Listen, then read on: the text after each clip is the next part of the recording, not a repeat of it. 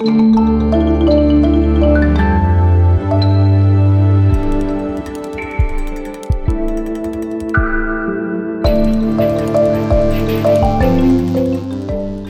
war das im Osten?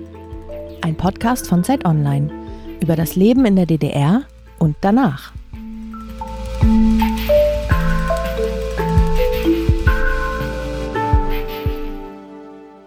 Ja, herzlich willkommen zu einer neuen Ausgabe von unserem Podcast Wie war das im Osten? In diesem Podcast soll es um die DDR gehen und um deren Folgen bis heute.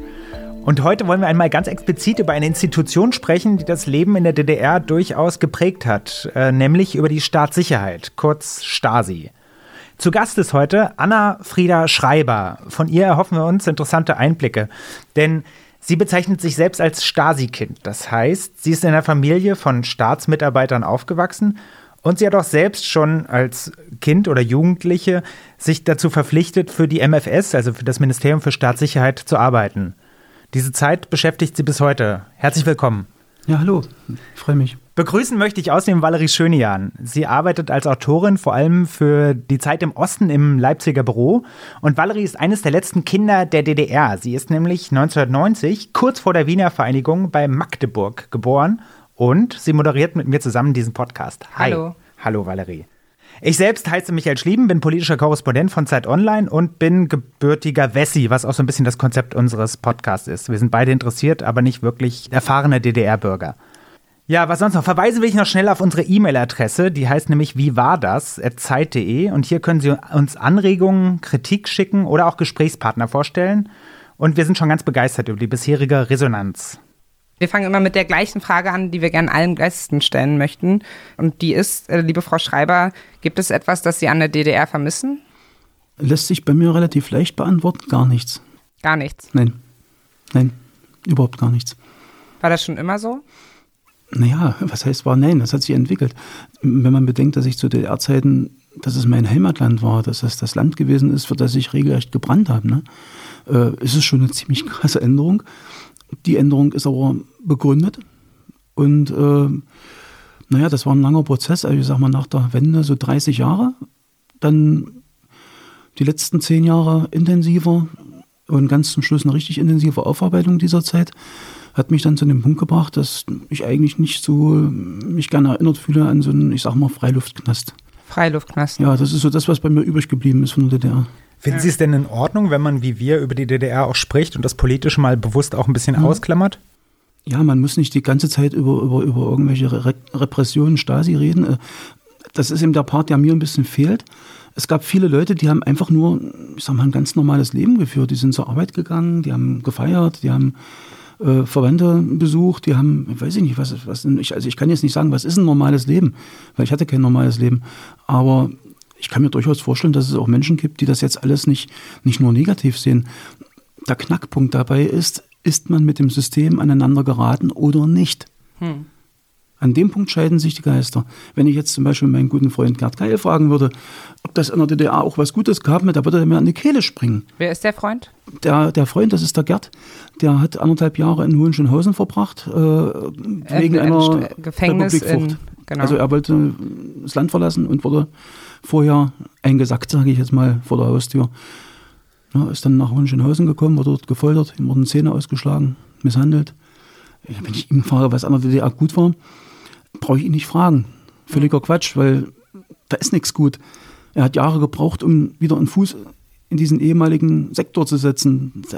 Ja, das, das, ist das ehemaliger Extrem. Sektor Ostdeutschland. Ja, also was, mhm. was früher die DDR war. Ne? Mhm. Also er lebt jetzt in, bei Hannover. Ähm, hat das auch in einem Buch verarbeitet alles und ist ein ganz, ganz feiner Kerl. Kann ich nur sagen, Respekt. Aber den braucht man dann nicht fragen. Ne? Während ich auch viele, viele Leute habe, gerade jetzt in meinem Alltag nach der Wende, die diese typische Ostalgie betrieben haben. Also dieses, dieses, ach, das war doch auch damals, und da kannst du dich noch erinnern und das Essen und die Autos und da, ich, damit möchte ich nichts zu tun haben. Tut mhm. mir leid, weil das möchte ich den Leuten auch lassen, die denken, sie müssen das machen, weil jeder Mensch muss entscheiden, äh, wie er dazu steht, aber für mich ist das keine Alternative. Hm. Aber sagen Sie einerseits, Sie können Ostalgie nicht nachvollziehen, mhm. aber auf der anderen Seite haben Sie auch gerade gesagt, dass Sie verstehen können, wenn Menschen mehr über ihr normales Leben in der DDR sprechen wollen. Ja, man muss doch nicht jedem Menschen die Traumata und diesen ganzen Kopfkrampf überhelfen, dem ich jetzt zum Beispiel ausgesetzt war oder dem jemand ausgesetzt war, der mit, mit, mit, mit irgendwie mit einem na, mal Stasi oder irgendwelchen Bonzen in, in, na, in Clinch kam. Was weiß ich, also von, von Zersetzung bis Inhaftierung bis Verurteilung, was weiß ich. So, ich meine, die Menschen nicht, aber die anderen, wer das jetzt nicht hat, den muss man ja nicht traumatisieren, das ist ja Quatsch. Mhm. Also ich möchte gerne jeden Menschen möglichst viel Gutes lassen, an das er sich erinnert. Auch in der DDR. Ja, ja natürlich. Ich möchte doch niemanden irgendwie schwarz malen. Ja. Das wäre ziemlich kontra und unproduktiv. Ne? Äh, bevor wir jetzt weiter einsteigen, stelle ich Sie noch mal ganz kurz mhm. vor. Sie sind geboren 1968 in Quedlinburg in Sachsen-Anhalt, mhm. damals noch als Andreas Schreiber. Aufgewachsen sind sie in Halle, haben dort Abitur gemacht und sind danach direkt hauptamtlich zur Stasi, worüber wir heute noch reden werden. Mhm. Ähm, nach der Wende haben sie verschiedene Jobs angefangen, unter anderem als Kraftfahrer und als Kita-Erzieherin und leben heute mit ihrer Frau und eines ihrer drei Kindern in Rheinsberg in Brandenburg. Genau. Auch ihre Frau war bei der Stasi, darüber werden ja, wir auch reden. Ja. Gemeinsam arbeiten sie ihre Biografie auf, die sie natürlich, wie man gerade schon gehört hat, bereuen. Und seit 2015 leben sie nicht mehr als Andreas Schreiber, sondern als Anna Frieda Schreiber. Das ist korrekt. Äh, wir werden über ihre Kindheit in der Stasi-Familie reden, über ihre Ausbildungszeit, über die Rolle der Stasi in der DDR und die Gründe, die sie zweifeln ließen. Kurz, wie war das mhm. im Osten bei der Stasi? Mhm. Schön, dass Sie da sind. Na, ich freue mich auch drauf. Es gibt ja. bestimmt eine Menge Leute, die sich da nicht drüber freuen, aber das ist egal. Wer soll sich nicht damit freuen? muss man leben. Wer freut sich nicht? Hm? Na, meine Familie. Ihre Eltern? Eltern, den Vater gibt es nicht mehr, der ist tot ja, meine Mutter, mein Bruder, habe ich seit Ewigkeiten nicht von gehört. Ja, und ich meine, die ganzen anderen Leute, die noch existieren, die waren ja alle bei der Firma und die wollen natürlich nicht über sowas reden, ist ja klar. Sie haben gerade Firma die, gesagt? Na, das ist der Begriff immer, die Firma. Die Firma, das Organ, äh, das MFS, die Stasi hat keiner gesagt damals, das war ein Schimpfwort. Also das haben andere gesagt, nicht wir. Das hat man auch selbst gesagt, die Firma quasi als Firma-Mitarbeiter. Das wurde immer die Firma, ja. ja. Mhm. Das, sind, das alles, die sind alle bei der Firma. Vielleicht nochmal, um es ganz kurz zu verstehen, Valerie hat es ja gerade schon angedeutet. Was haben denn Ihre Eltern gemacht bei der Firma? Ich will, darf ich noch mal ein bisschen anders noch ausholen? Ich muss mal bei meinen Großeltern anfangen. Okay, klar. Weil das ist, ist genau das ist genau das, worum es geht. Das ist eine Verkettung von, von Umständen, die passieren, wenn man, äh, ich sag mal, einer politisch bestimmten Stelle steht. Also wie zum Beispiel mein Urgroßvater, der war ein richtiger Kommunist, also von alten Schrot und Korn. Äh, war irgendwie mit Tillmann zusammen in der Illegalität mhm. noch und sonst was. Also ich, ich weiß da nur ganz vage was drüber.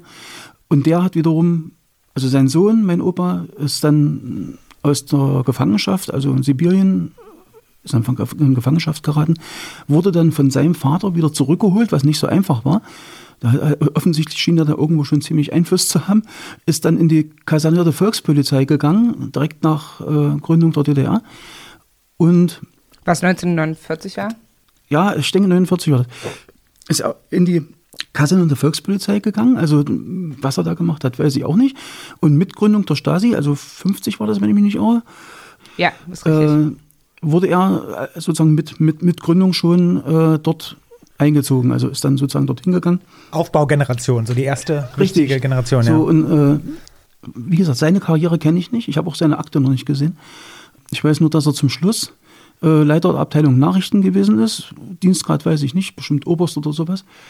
In der, Bezirks in der Bezirksverwaltung Halle. Naja, und er war im, naja, im so richtig ein alter Kader, sage ich mal jetzt. Ne? Ich muss dazu sagen, ich habe meinen Opa Rudi geliebt. Ja, also er war für mich als Kind eine total positive Person. Weil er hat mit uns Spaß gemacht und hat, was weiß ich, wir haben irgendwelchen Unfug getrieben, hat mich Auto fahren lassen und alles ein Zeug, ne? Und also ist eigentlich total positiv belegt. Und da habe ich aber jetzt nach der Wende, nach dieser ganzen Geschichte gemerkt, mein Gott, was steckt da eigentlich noch alles in diesem Menschen? Ich kenne ihn gar nicht. So, und er hat natürlich dann seine Kinder nachgeholt. Das war ja üblich. Also die hatten ja die, immer die Auflage, das müssten ja Kader sein, die zuverlässig sind. Ähm, es nannte sich Kater politisch sauber, hieß das. Also keine Westfreundschaft, positive Einstellung zum sozialistischen deutschen Raschau. Äh, wie bitte? Das müssen Sie bitte nochmal sagen. Habe ich absichtlich so schnell gesagt, weil das wurde damals immer, äh, naja, das war so oft, also die Einstellung zur sozialistischen deutschen demokratischen Republik. Okay. Ja, das ist natürlich wenn man den Erich noch hört im, Hinterkopf, den, den, den Holliger, dann weiß man, wie schnell man das sprechen kann. So runtergeleiert. Ja. Ich muss, da, da muss ich noch mal grinsen. Ne? Äh, weil das ist so symptomatisch. Weil er das so schnell gesagt hat oder ja, weil er ja, es so ja, oft ja, weil gesagt ich habe das, ich habe das, wenn ich das, die, die Worte spreche, automatisch in der Geschwindigkeit und in, in diesem Timmer alles im Kopf. Das ist einfach drin. Ja, und wir haben uns da auch mehr als lustig gemacht damals als Mitarbeiter, das ist gar keine Frage. Ne? Wie auch immer. Die, also ich sag mal, es war üblich auch, auch Verwandtschaft zu rekrutieren, weil die brauchten einfach Leute, so bei dem Arbeitsaufkommen, was sie da ge- geschaffen hatten. Und so ist es natürlich dann meine Eltern reingerutscht, ne? also als nächste Generation. Und ich bin halt hinterher dann reingerutscht als nächste Generation. Genau diese die Sachen sind es eigentlich, mit der wir uns dann auch in der Forschung jetzt beschäftigen. Also wir haben auch Forschungsaufträge bei der BSDU, wo wir BSDU, genau, können Sie mal kurz, äh, also äh, Bundes, oh, wie heißt das? Bundesamt, Bundesbeauftragter, Bundesbeauftragter der, der für Stasi- Stasi-Unterlagen, richtig? Genau, genau, Also was der, ähm, der Roland Jahn ist. genau. Ne, und es gibt dann auch ehemalige Stasi-Kinder, die forschen, wie man transgenerativ in, in diese Lage versetzt wurde, dort auch anzufangen Ja. bei dieser Firma. Ähm, ich habe gerade die genaue Formulierung gefunden. Mhm. ähm, ich musste sie mir auch aufschreiben. Man, kennt, äh, man weiß immer nur Roland Jahn, also Behörde des Bundesbeauftragten für die Unterlagen des Staatssicherheitsdienstes der ehemaligen DDR. Okay. Also das heißt BSTU. Wenn wir das in Zukunft Genau. sagen, wissen wir alle, was gemeint ist. Genau, aber was haben denn Ihre Eltern jetzt nochmal äh, Ja, dann also- gemacht? Meine Mutter war eigentlich Zeit ihrer Mitarbeiterschaft, denke ich, ähm, war sie in der Kaderabteilung. Was sie gemacht hat, weiß ich nicht. Was für eine Abteilung, Entschuldigung? Kaderabteilung, Kader ja. und Schulung, Abteilung, Kader und Schulung hieß das. Also nicht operativer Bereich, wobei ich natürlich sagen muss, dass ich, ich weiß nicht, was sie gemacht hat. Ich, tut mir leid, ich möchte auch mich nicht drüber auslassen, was ich nicht weiß, sage ich nicht. Die ähm, Kader und Schulung unter anderem auch für Disziplinar ähm, verantwortlich war, also sprich, wenn Mitarbeiter irgendwelche Vergehen fabrizierten, irgendwelche Sachen, dann wurden die disziplinarisch zur Verantwortung gezogen und da gab es die Abteilung Disziplinar in Kader und Schulung. Oder da war sie, glaube ich, nicht. Äh, und die hat dann halt, ne, die waren schon ganz, ganz schön gefürchtet. Das war die Stasi in der Stasi. Die hatten auch Spitzel, also die haben dann die eigenen, die eigenen Mitarbeiter bespitzelt. Ne?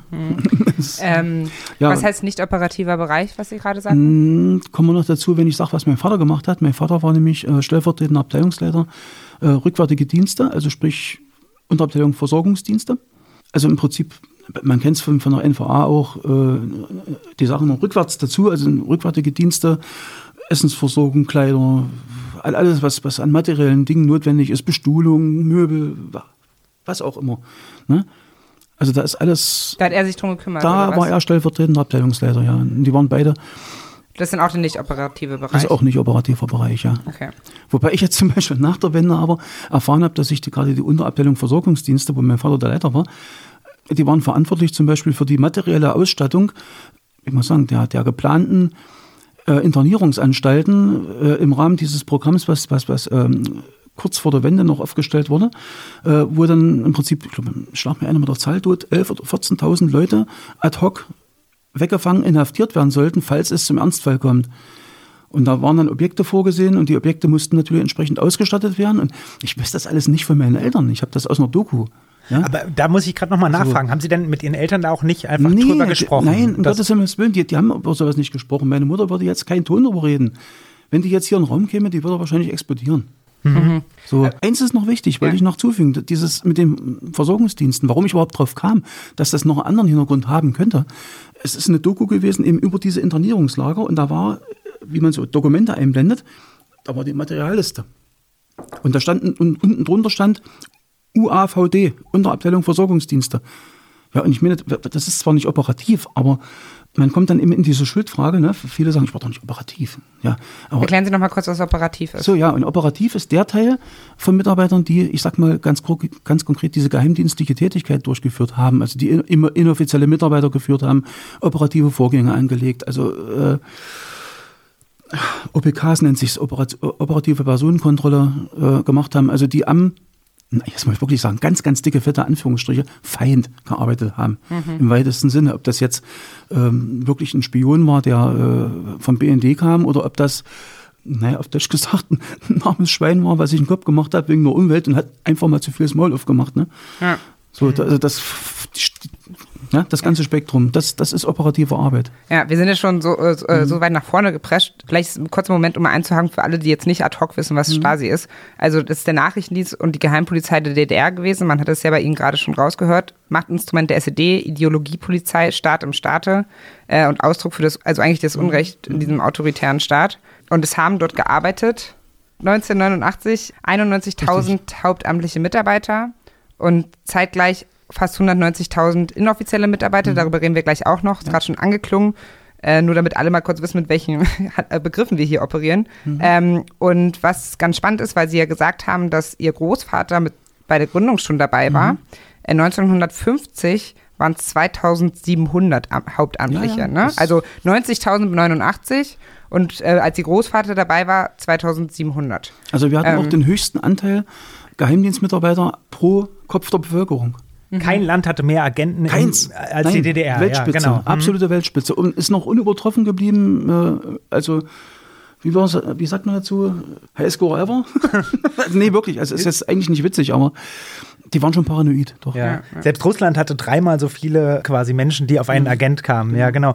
Und das, insofern kann man eigentlich auch nicht sagen, das war eine kleine Gruppe. Ne? Wenn irgendwie 300.000 nee. Leute allein für die, für die Staatssicherheit gearbeitet haben, sei es offiziell oder inoffiziell, dann war das ja eine Gruppe, die man wahrgenommen hat, die man kannte. Aber, und das finde ich immer schwierig, sich vorzustellen oder auch so ein bisschen paradox, man durfte auch nicht drüber reden. Also es war eigentlich eine große Gruppe. Sie haben auch beschrieben, wie ihre Mutter sich eher die Zunge abbeißen würde, als jetzt nochmal darüber zu, zu sprechen. Deswegen würde ich gerne meine Frage von vorhin eigentlich nochmal noch mal mal stellt, wann sind Sie denn dahinter gekommen? Wann haben Sie denn überhaupt verstanden, dass Sie in einer Familie leben, die, die anders ist als die anderen? Das ist eine gute Frage. Also erstmal war es für mich so normal, dass ich gar nicht die Frage gestellt habe, ob ich in irgendeiner besonderen Familie arbeite. Äh, lebe, arbeite, ja. Nee, ah, das ist, das ist witzig, das Arbeiten, das passt schon. Passt fast. Ja, das passt fast, genau. Und ähm, ganz glasklar wurde es an mit Schuleintritt. Also da war es da war's vorbei, weil es klar im Klassenbuch musste vermerkt werden, wo die Eltern arbeiten. Was haben Sie da gesagt? Na, das war so ein Standardding. Äh, meine Eltern arbeiten beim MDI, also beim Ministerium des Innern, was ja nun von Polizei bis Zoll alles umfasst. Also eine blöde Lüge, wenn MDI da stand, wussten die ganz genau wo. Und wenn die noch geguckt haben, ach, die wohnen in dem Block in Halle Neustadt, naja, dann ist da alles klar, weil das waren die zwei Blöcke, da wohnten nur Mitarbeiter. Das war Kontingentwohnungen. Also da brauchte man nur die Wohnblocknummer angucken, da wusste eigentlich jeder Bescheid. Mhm, mhm. ja, das ist auch so eine dämliche aber, Lügerei, aber, die, die macht einen einfach Kürre dann ja, irgendwann, weil aber, man weiß, dass man lügt. Zum gleichen Zeitpunkt wurde von einem gegenüber den Eltern eine unabdingbare Ehrlichkeit gefordert.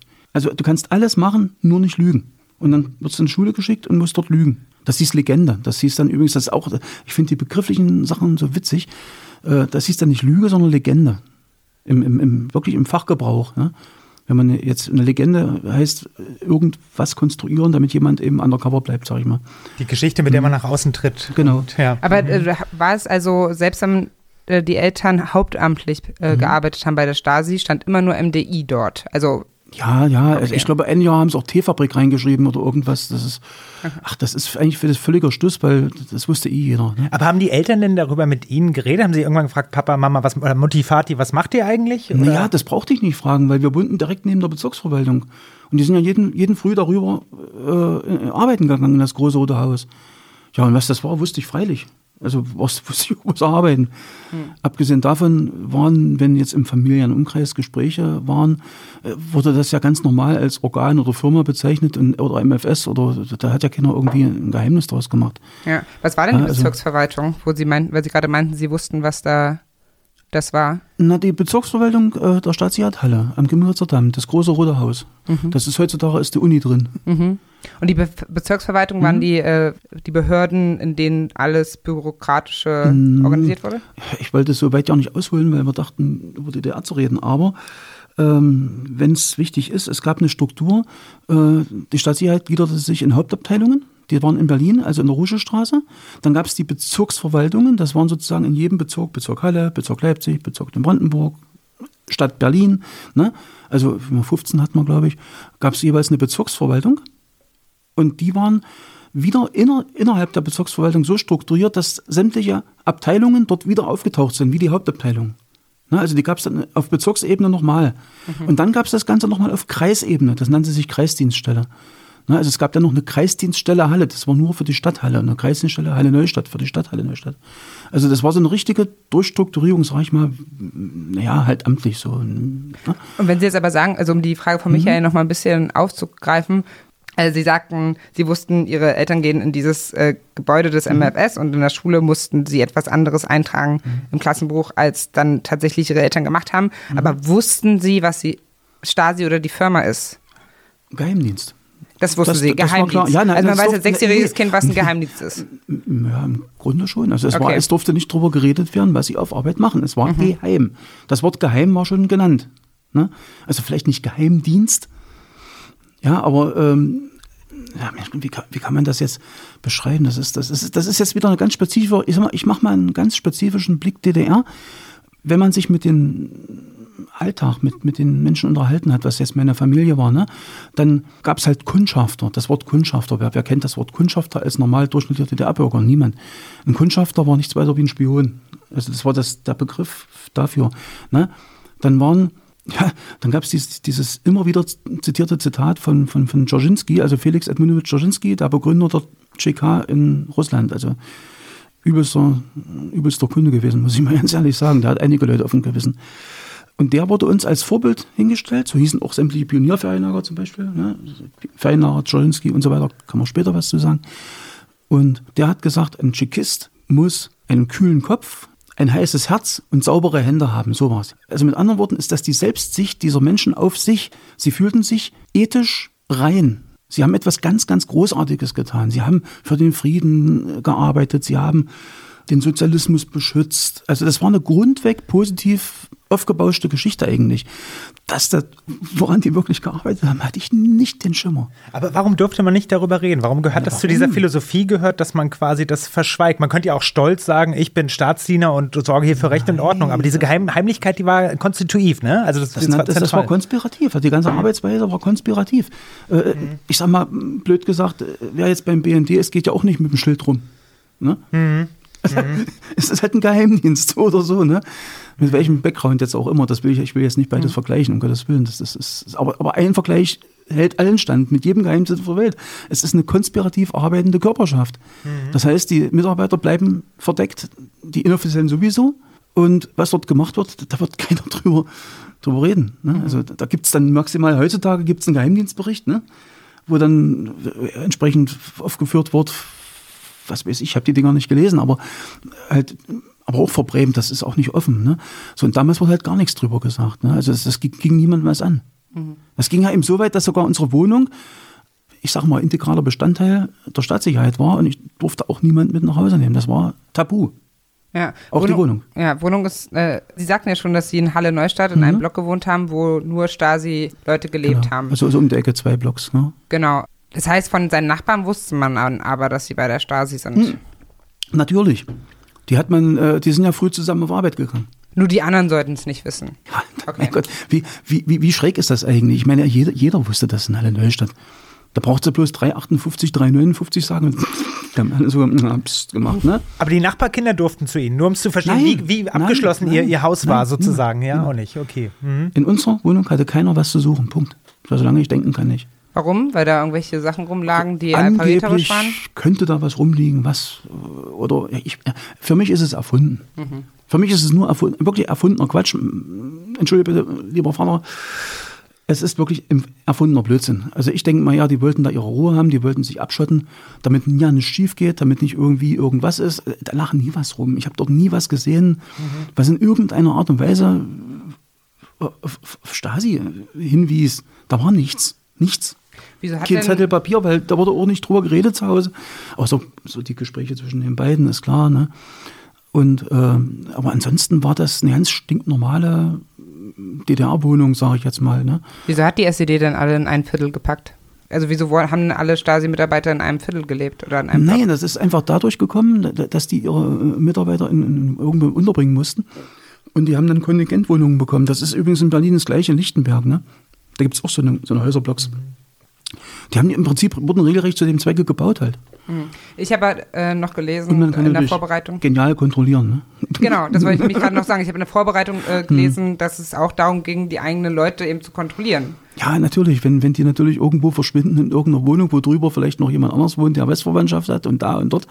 Äh, sag mal, je, je dezentraler, desto diffuser und schwerer zu überwachen. Ne?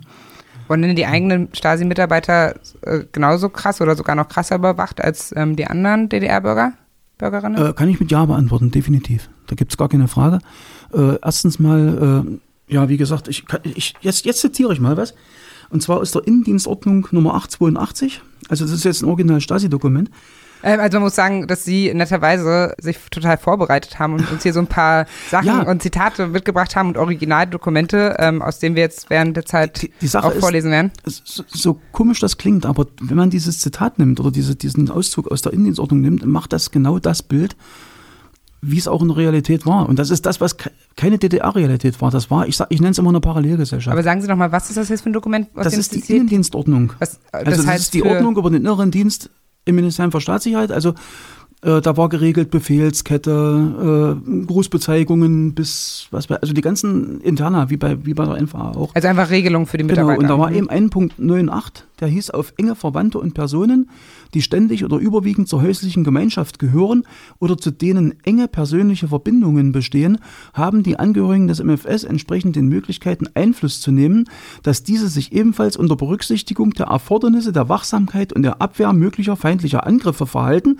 und sie über auftretende Probleme in Kenntnis setzen. Ein Satz. Das war ein Satz. War ein, das, so haben die geschrieben, ja, das ist, war ein Satz. Also, Da ging es jetzt gerade um, äh, ich habe jetzt gerade gar dass nicht von mir, es das- ging ja dass- auch die Nachbarn kontro, äh, mit kontrolliert werden. Das nee, war gerade nee, es geht darum, dass die Mitarbeiter über Personen, die in ihrem Umfeld auftauchen, existieren, also sprich befreundet sind. Also wenn jetzt zum Beispiel ihre Kinder einen Freund haben, ne?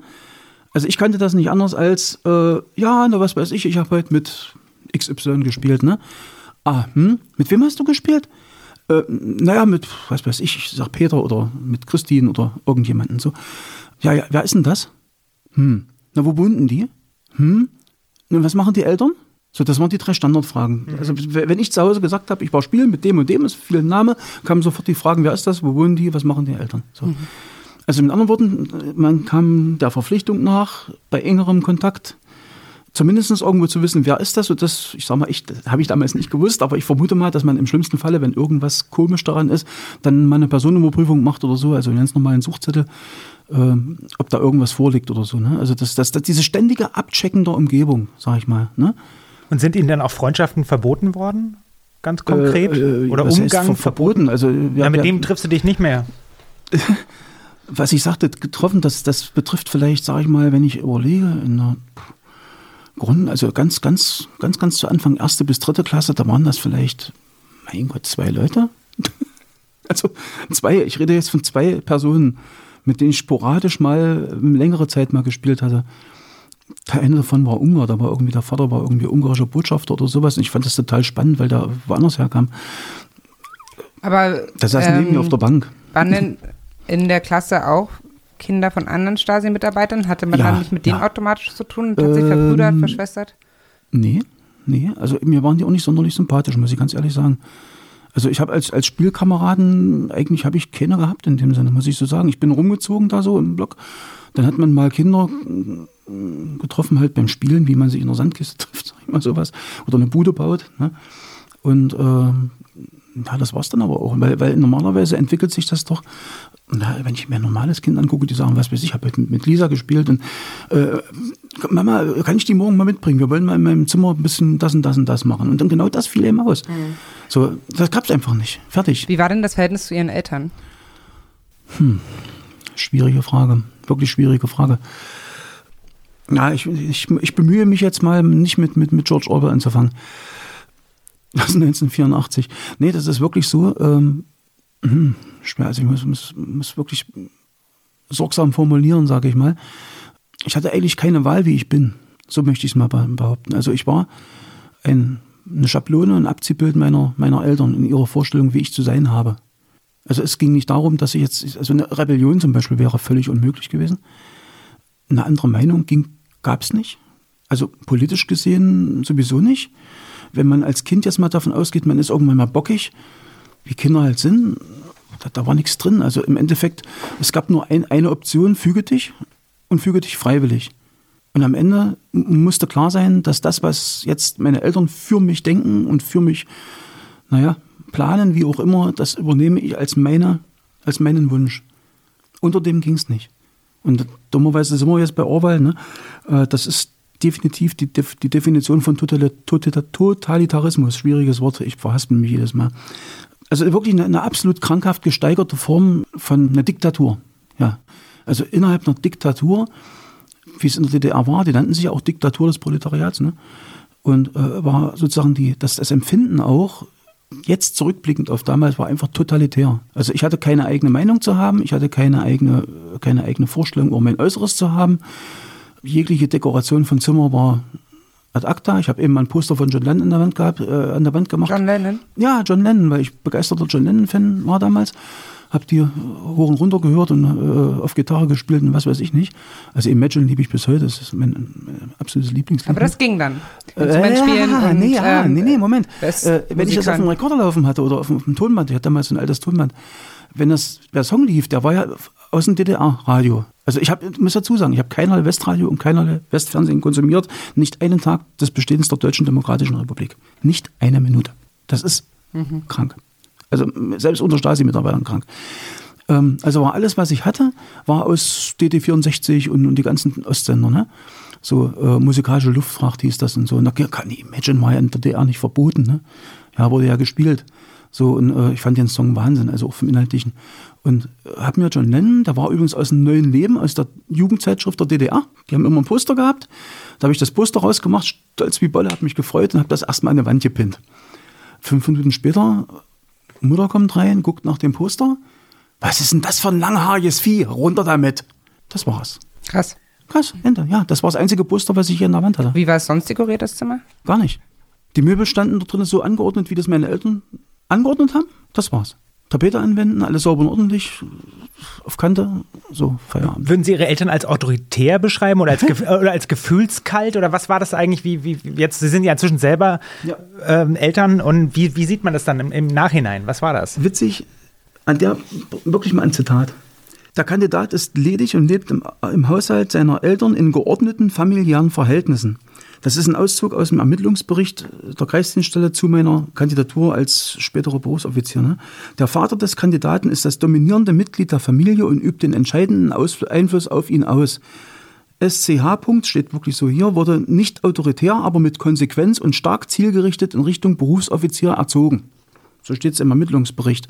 So, jetzt mein, mein eigener Kommentar. SCH war nicht Sie. Ja, ja, ne, Schreiber halt. Achso, ja klar. Ah, Die haben, die haben, die haben entweder der, der Kandidat geschrieben oder die Abkürzung des Nachnamens. Das war so üblich in den Dingern.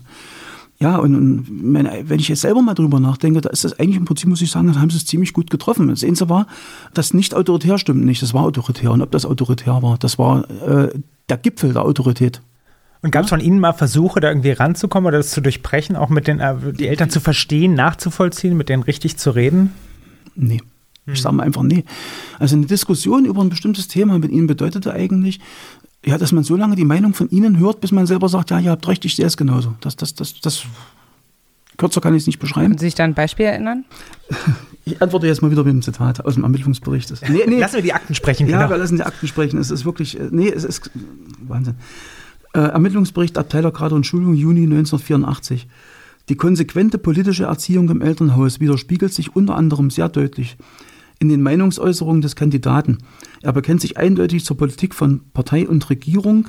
Des Weiteren erweckt der Kandidat bei seinen Klassenkameraden mitunter den Eindruck, als ob nur er eine wirklich positive politische Einstellung zu unserem sozialistischen Staat einnimmt. Aufgrund der genannten charakterlichen Schwächen nimmt der Kandidat eine leichte Außenseiterstellung im Kollektiv ein. So steht es im Ermittlungsbericht. Den muss ich mal an zwei Stellen korrigieren. Ermittlungsbericht heißt ähm, dieser Bericht für Ihre Bewerbung dann bei der Stasi. Wenn man als Kadervorschlag gemacht, also als Kadervorschlag vorlag bei, beim MFS, wurde dann eine Erstermittlung durchgeführt. Ja, also wo Familie abgecheckt Okay. wurde, Umfeld und so weiter. Ja, also wie gesagt, also das, das mit der wirklich positiven Einstellung stimmt, unterschreibe ich total. Ich war wirklich so ein Idiot. Ähm, nee, nee, ist so, das kann ich mich nicht anders bezeichnen. Also wenn es wenn, Rot gibt, dann gibt es noch Ultrarot, dann gibt es 300 Prozent, dann gibt es 1000. Ich weiß nicht, wo hört denn das eigentlich auf? Bei welchen? Nehmen wir mal den größten möglichen Wert und den tun wir dann nochmal ins Quadrat setzen, dann haben wir mich etwa. Also ich war wirklich das überzeugteste Nicht-Individuum äh, in der Deutschen Demokratischen Republik wahrscheinlich, ich weiß es nicht. Wie geht's Ihnen, wenn Sie sowas heute lesen? Äh, Krass, weil ich das damals gar nicht so empfunden habe. Ich habe das zwar ausgedrückt, ich habe es auch wirklich so, wahrscheinlich so durchblicken lassen, das kann schon stimmen, wirklich. Beispielsweise habe ich mein, meine Mitschüler mal zurechtgewiesen, ähm, wir hatten so eine Agitationsveranstaltung von der FDJ und die kamen an und, und nahmen aus der Aldi-Tüte das FDJ-Hemd vor der Veranstaltung, zogen das an und wie, äh, als ob man sowas i, auszieht, hinterher wieder weg das Ding und ab in die alte Tüte. Da habe ich gesagt, was seid ihr für Heuchler? Das Problem war, ich habe überhaupt nicht begriffen, warum die das taten, warum die das machen. Weil, weil mein, mein Gott, wer, wer von der normalen DDR-Bevölkerung war denn wirklich von dem Mist überzeugt? Aber dann musste das Verhältnis zu ihren Eltern, um nochmal auf die Frage von vorhin zurückzukommen, eigentlich gut gewesen sein, weil die Naja. Eltern konnten stolz sein, sie konnten stolz sein. Okay. Äh, nee, wäre ich vorsichtig. Man muss auch erkennen, wie man lebt. Also wenn ich jetzt jemanden in die Situation versetze, so zu leben, wie es einem vorgeschrieben wird und diesen Personen nicht die Möglichkeit gebe, eine andere individuelle Entwicklung zu nehmen, also sich mal ein bisschen breiter umzusehen und auch mal andere Sachen an sich ranzulassen, dann kommen natürlich Fragen. So weit ging das alles gar nicht. Aber damals hat es sich gut angefühlt. Oder? Mhm. Also damals hatten sie, hatten sie damals das Gefühl, dass sie eine gute, glückliche Kindheit haben, als sie Nein. Kind waren. Nein, nein, definitives Nein. Okay. Mir wurde alles Mögliche verboten. Ich durfte nicht mit dem Fahrrad mit, wenn andere los sind. Ich durfte nicht ins Freibad. Ich durfte keinen mit nach Hause bringen. Ich durfte zu keinem Kindergeburtstag. Es gab bei mir auch keinen Kindergeburtstag. Es gibt in meinem ganzen Fotoalbum nicht ein einziges Foto mit anderen Kindern. Nichts. Das war keine Kindheit, das, das war eine Isolationshaft. Entschuldigung, ist so. Und, und, und jeder, den ich jetzt, äh, naja, in den Kontakt nahm, so, wurde sofort mit den drei Fragen, was ich gesagt habe. Nein, es ist mir so passiert, ich habe wirklich mal unerlaubterweise einen Mitschüler mit nach Hause gebracht. Also war ein Mädel gewesen. Ähm, die Eltern, die waren äh, ägyptischer Abstammung, also waren sehr, wie sagt man, also von, von der Hautfarbe her, so zwischen Nordafrika und, und, und Deutschland, also mit ganz dunklen Haaren, hat er unglaublich schöne Haare gehabt, das Mädel. Und schwarze, lange Haare. Und ich bin, wo die, ich habe sie mit nach Hause genommen, geguckt, das, ja, das, ich glaube, es hat geregnet irgendwie und die wollte nicht noch weiterlaufen. Und irgendwie hat es mich da breitschlagen lassen. Ja, man kommt doch einfach mit zu mir, weil einen, einen gleichen Heimweg. Ähm, waren auch so, naja, ich sag mal, lose befreundet, möchte ich sagen. Äh, weil ich sie immer mal in Schutz genommen habe, wenn andere Klassenkameraden sie Ägyptervieh ge- gehänselt haben oder sowas, ne? oder, oder, oder Schwarzbrot und, und sowas. Das war ja der normale Rassismus damals. Und da, da war ich auf Kontra, ne? da habe ich mich vor sie gestellt und dadurch hatten wir so eine Zweckfreundschaft, weiß ich nicht, wir mochten uns ein bisschen. Und die habe ich mal mit reingenommen. Und als die wieder los war, bin ich wirklich auf dem Fußboden im Knien durch die Bude, habe gegen das Licht alles abgeguckt, ob irgendwo noch ein Haar von ihr rumliegen könnte. Ich habe alle Möbel, alle Polster, wo wir, überall, wo wir waren, alles abgeguckt, damit ja nicht irgendwo ein langes schwarzes Haar rumliegt. Und meine Mutter war penibel beim Saubermachen. Also ich hatte so einen Schiss vor der Konsequenz, dass ich jetzt unver also verbotenerweise jemanden mit nach Hause genommen habe. Ich, ich habe die unmöglichsten Dinger gemacht. Also ist wirklich wahr. Und, und das ist, das kann man doch nicht als glückliche Kindheit und nicht als normal bezeichnen, oder? Also mal ganz ehrlich. Ja, zudem ich zum Beispiel auch nie ein eigenes Kinderzimmer bekam. Ne? Wir- hatten eine Vierraumwohnung, wir hatten ein eigenes Haus. Ich habe immer im kleinsten Zimmer mit meinem Bruder gewohnt. Mein, mein Leben lang. Und ich habe das dumme Gefühl, das war wohl irgendwo der Zweck, dass ich nicht zu individuell wäre. Gab es denn eigentlich auch so Veranstaltungen, um den, den Geist, die Gemeinschaft zwischen den Stasi-Leuten auch zu stärken? Weil ich habe zum Beispiel auch gelesen, dass es auch Kinderfeste oder Ferienlager oder sowas zum Beispiel gab. Ah, natürlich. Und sowas stiftet doch auch manchmal Identität. Und dass man Ja. sich eben zum Beispiel auch in der Siedlung dann vielleicht doch mit den Gleichgesinnten anfreundet. Nee, nee oder, überhaupt nicht. Also äh, sowas wie Wohngebietsfeste oder sowas gab es nicht.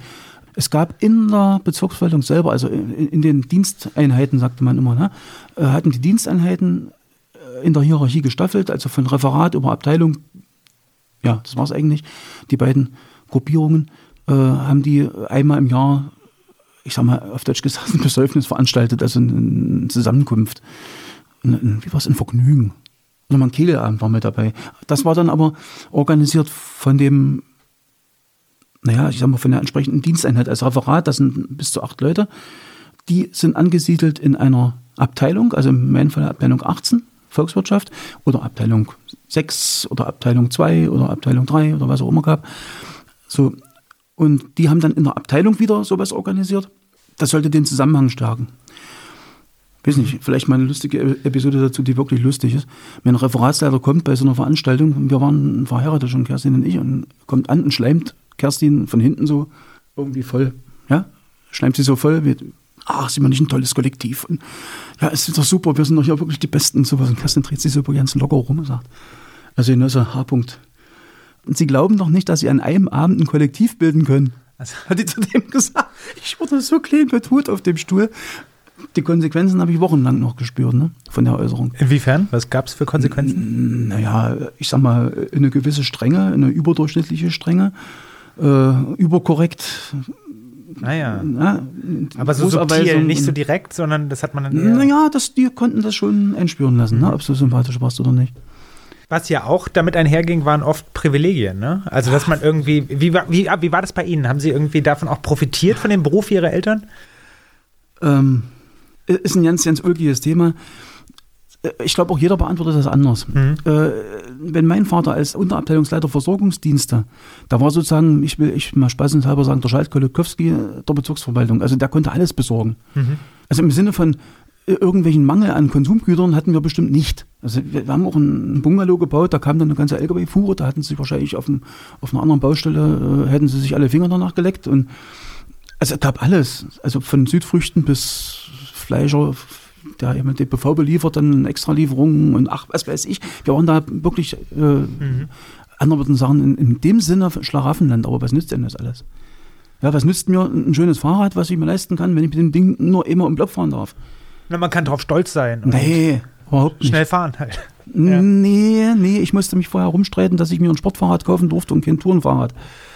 War ein harter Streit. Ach, dafür haben Sie bestimmt ein paar andere Kinder beneidet, kann ich mir vorstellen, ne? die gar kein Fahrrad hatten, oder? Ja, weniger, nee, weniger, nee.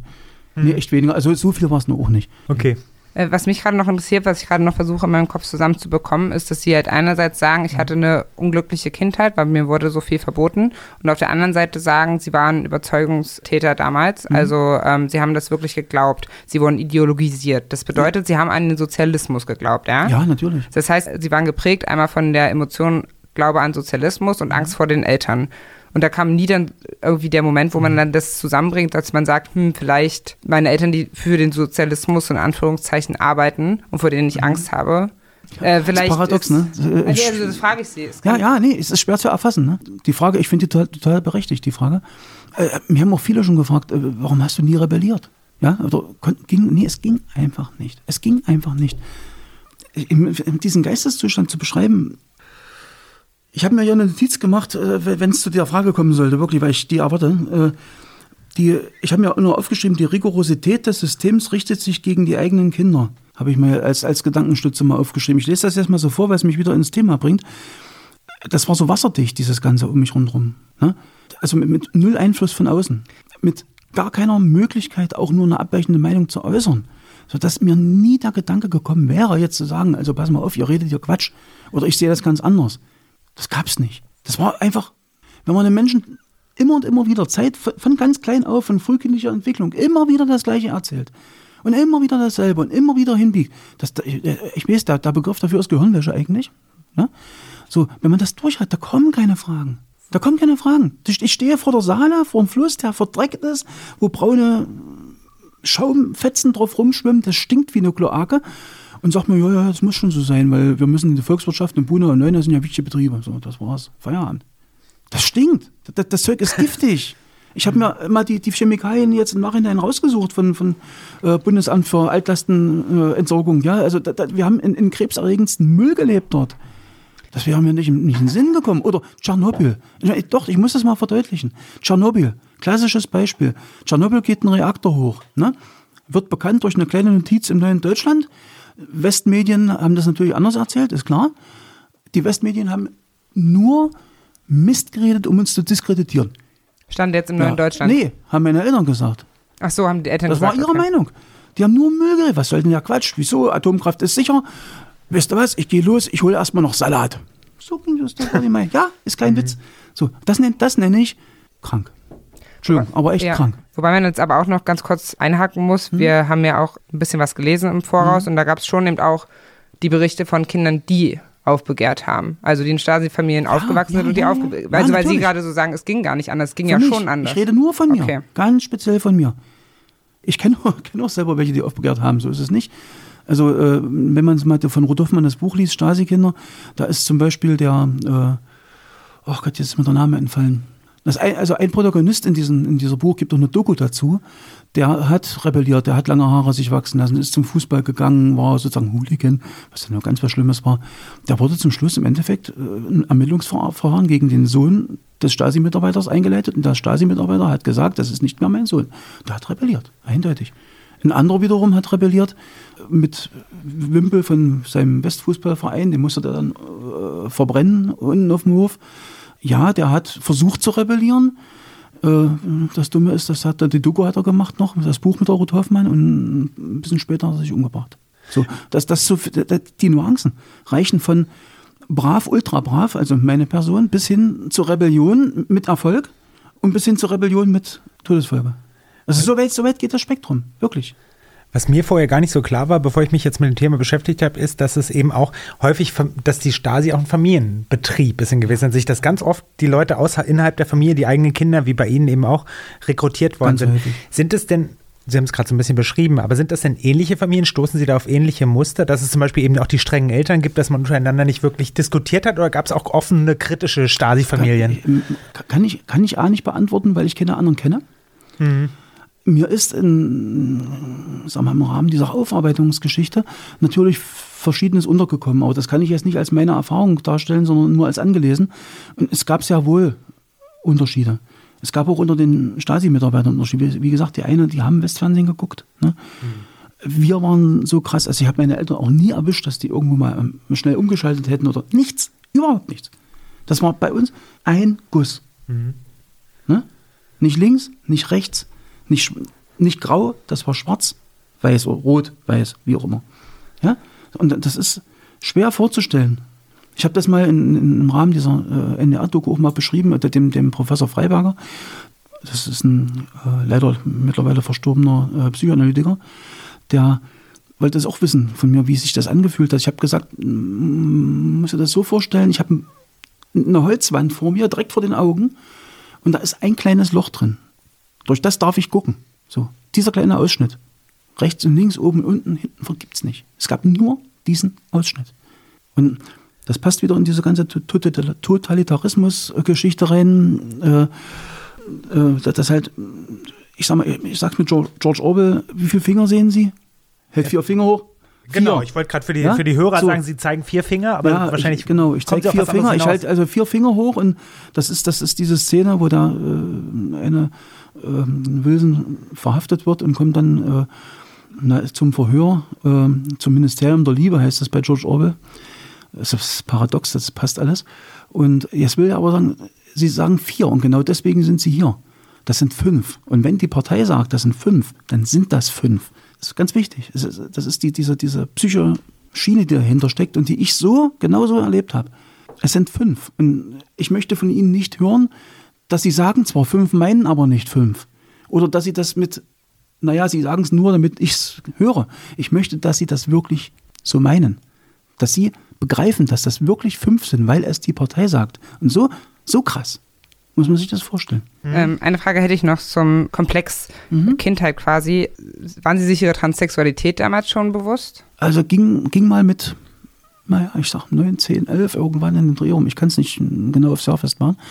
Ähm, habe ich das festgestellt. Also habe einfach Mamas Klamotten angezogen, stand vor dem Spiegel und habe erschreckenderweise nicht gedacht, oh Gott, ist das komisch oder sonst was, sondern auch, guck mal, das bin ich. Mhm. Und dann äh, kam sofort die Frage, nee, warte mal, das kann es ja gar nicht du sein. Äh, also das Männle auf der linken und das auf der rechten Schulter sagten, das bist du aber. Das bist du aber nicht. Kannst, das geht nicht, das bist du. So, und dann hätte ich mich jetzt damit an meine Eltern wenden müssen und das habe ich natürlich nicht getan. Ich habe dann die Klamotten ganz fein säuberlich alle weggepackt. Ein einziges Mal habe ich das gemacht, nie wieder. Habe auch keinen Ton drüber verloren, habe ein ganz normales Leben gelebt, habe eine Freundin gesucht, habe eine Familie gegründet. Und ja, wie gesagt, und mit äh, 45 Jahren, nachdem meine Kinder aus dem Problemkreis Schule raus waren und wo sie hätten gemobbt werden können wegen meiner Abweichung, habe ich dann mich auf den Weg gemacht, dann ging es nicht mehr. Und wie gesagt, und was es eigentlich war, wusste ich auch nicht, weil zu DDR-Zeiten gab es kein, kein Internet und kein nichts. Also hat eben keiner gesagt, was ist Transsexualität oder Transidentität. Da gab es keine Informationen dazu. Ähm, schwul war ich nicht, das wusste ich. Also das war Käse, das fiel irgendwie aus. Das Quatsch hatte damit nichts zu tun. Also war es wahrscheinlich irgendwie nur komisch. So, und nach der Wende habe ich dann irgendwann mal, bin ich im LKW gefahren, hatte ein Kollege eine Bildzeitung liegen lassen im Auto. Und ich gucke so, und hinten ist immer so ein Nackje drauf, ne? Mhm. Und äh, eine Bildunterschrift, der das, die wurde als Mann geboren. Und ich dachte so, warte mal, stopp mal, die Frau wurde jetzt als Mann geboren, stopp, ey, da, da irgendwas passt jetzt nicht. Nochmal gelesen. Und dann operativ und dann war und Hormone, ja, und so weiter. Kurzer, kurzer Untertext dazu. Da habe ich eine Hitzewallung gekriegt, also ad hoc. Danach einen Wutanfall. Ich habe erstmal auf alles eingedroschen, was in dem LKW war. Dann habe ich die Zeitung zerfetzt, habe die aus dem Fenster geworfen. Da wusste ich, was es ist. aus der Bildzeitung. Das ist wirklich war, war kurz nach der Wende. Aber so, das Thema, das Phänomen haben Sie in der DDR noch gar Nee, nicht gar gehört oder Nein, jemals irgendwie nein, in Erwägung nein, nein, gezogen? Nein, ja. gar nicht. Mhm. Also wenn, dann gab es doch mal so eine komischen, äh, wie, wie nannten die sich, Travestiekünstler. Ach so. Ja? mhm. Also Amanda Lear war doch auch äh, wunderbar in DDR-Medien und alles, ne? Also, und Transmann, äh, Transfrau. das war halt der Quatsch. Äh, Es, gab, war einfach kein Thema. Es gab es nicht. Ja, mir ist jetzt auch gerade noch eine äh, Frage zu dem Thema Kindheit und Jugend in der Stasi-Familie eingefallen. Und zwar interessieren mich Ihre Eltern. Beide haben für die Firma gearbeitet, aber gab es zwischen den beiden eigentlich auch eine Hierarchie? Also war der Vater der autoritäre Strenge und die Mutter vielleicht, wie man sich so klischeemäßig vorstellt, die ausgleichende, versöhnlichere? Oder waren die beiden klar irgendwie eine Partei, ein Kollegium? Das lässt sich relativ simpel beantworten. Also äh, sie waren beide 100% miteinander abgestimmt. Ne? Also da, äh, es gab natürlich diese männliche Dominanz, wie sie allgemein üblich war. Das hat aber mit Stasi nichts zu tun. Also das, das, das übliche Ding, ne? der Mann, die Frau und ja. Und da muss man den Vater noch fragen und das ist, das hat ja, hat ja jeder erlebt. Das ist natürlich nichts Besonderes. Und ansonsten waren sie aber, was, was in Bezug auf Erziehung, in Bezug auf äh, politische Einstellungen und allem drum und dran, äh, war ein Guss. Also die waren, waren miteinander äh, untrennbar in dem Moment. Na, und da war es auch völlig egal, wer was sagte. Die hatten beide die gleichen, äh, wie soll ich sagen, die gleichen Anweisungsbefugnisse und Verbotsbefugnisse oder sonst was. Das, das war egal. Weil man weiß ja schon, dass die DDR relativ emanzipiert war, auch im Vergleich Mhm. zum, zum, zu Westdeutschland zum Beispiel eben. Andererseits, wenn man sich die Zahlen anschaut, war die Stasi schon männlich dominiert. Ja, ne? natürlich, natürlich. Ja. Also als Frau hat man bei der Stasi auch nicht die Aufstiegschancen gehabt, da, wenn man es Aufstieg nennen darf. Nee, das war schon, das war schon ein Männerverein. Ja, Mhm. äh, machen wir doch eine Rubrik. Genau. Okay. Osthumor. Genau, die Kategorie heißt Osthumor. Und zwar bitten wir unsere Gesprächspartner, ob sie uns einen Witz aus der DDR oder zu DDR-Zeiten erzählen können. Haben Sie einen, der vielleicht mit der Stasi zu tun hat oder mit was auch immer?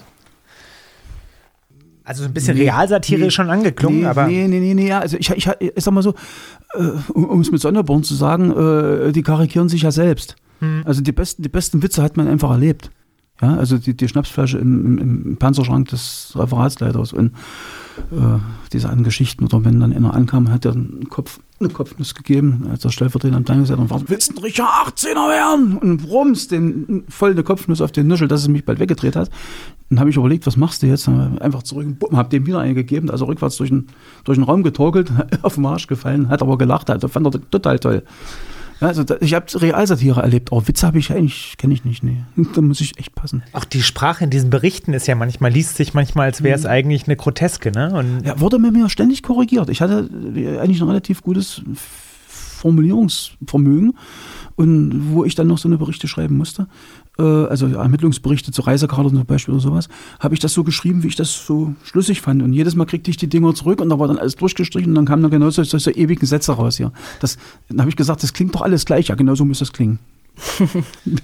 das ist, nee, ist wirklich paradox eigentlich. Nee, aber einen Witz kenne ich nicht. Also da muss ich passen. Vielleicht kennt jemand anders ihn. Ich bin Valerie, kennst du ohr. vielleicht einen? Ich finde, das reicht eigentlich, oder? Ja. Willst du dir jetzt auch noch, also wir sind ja Also es drei, gibt einen eigentlich jetzt schon Film, alles lustig.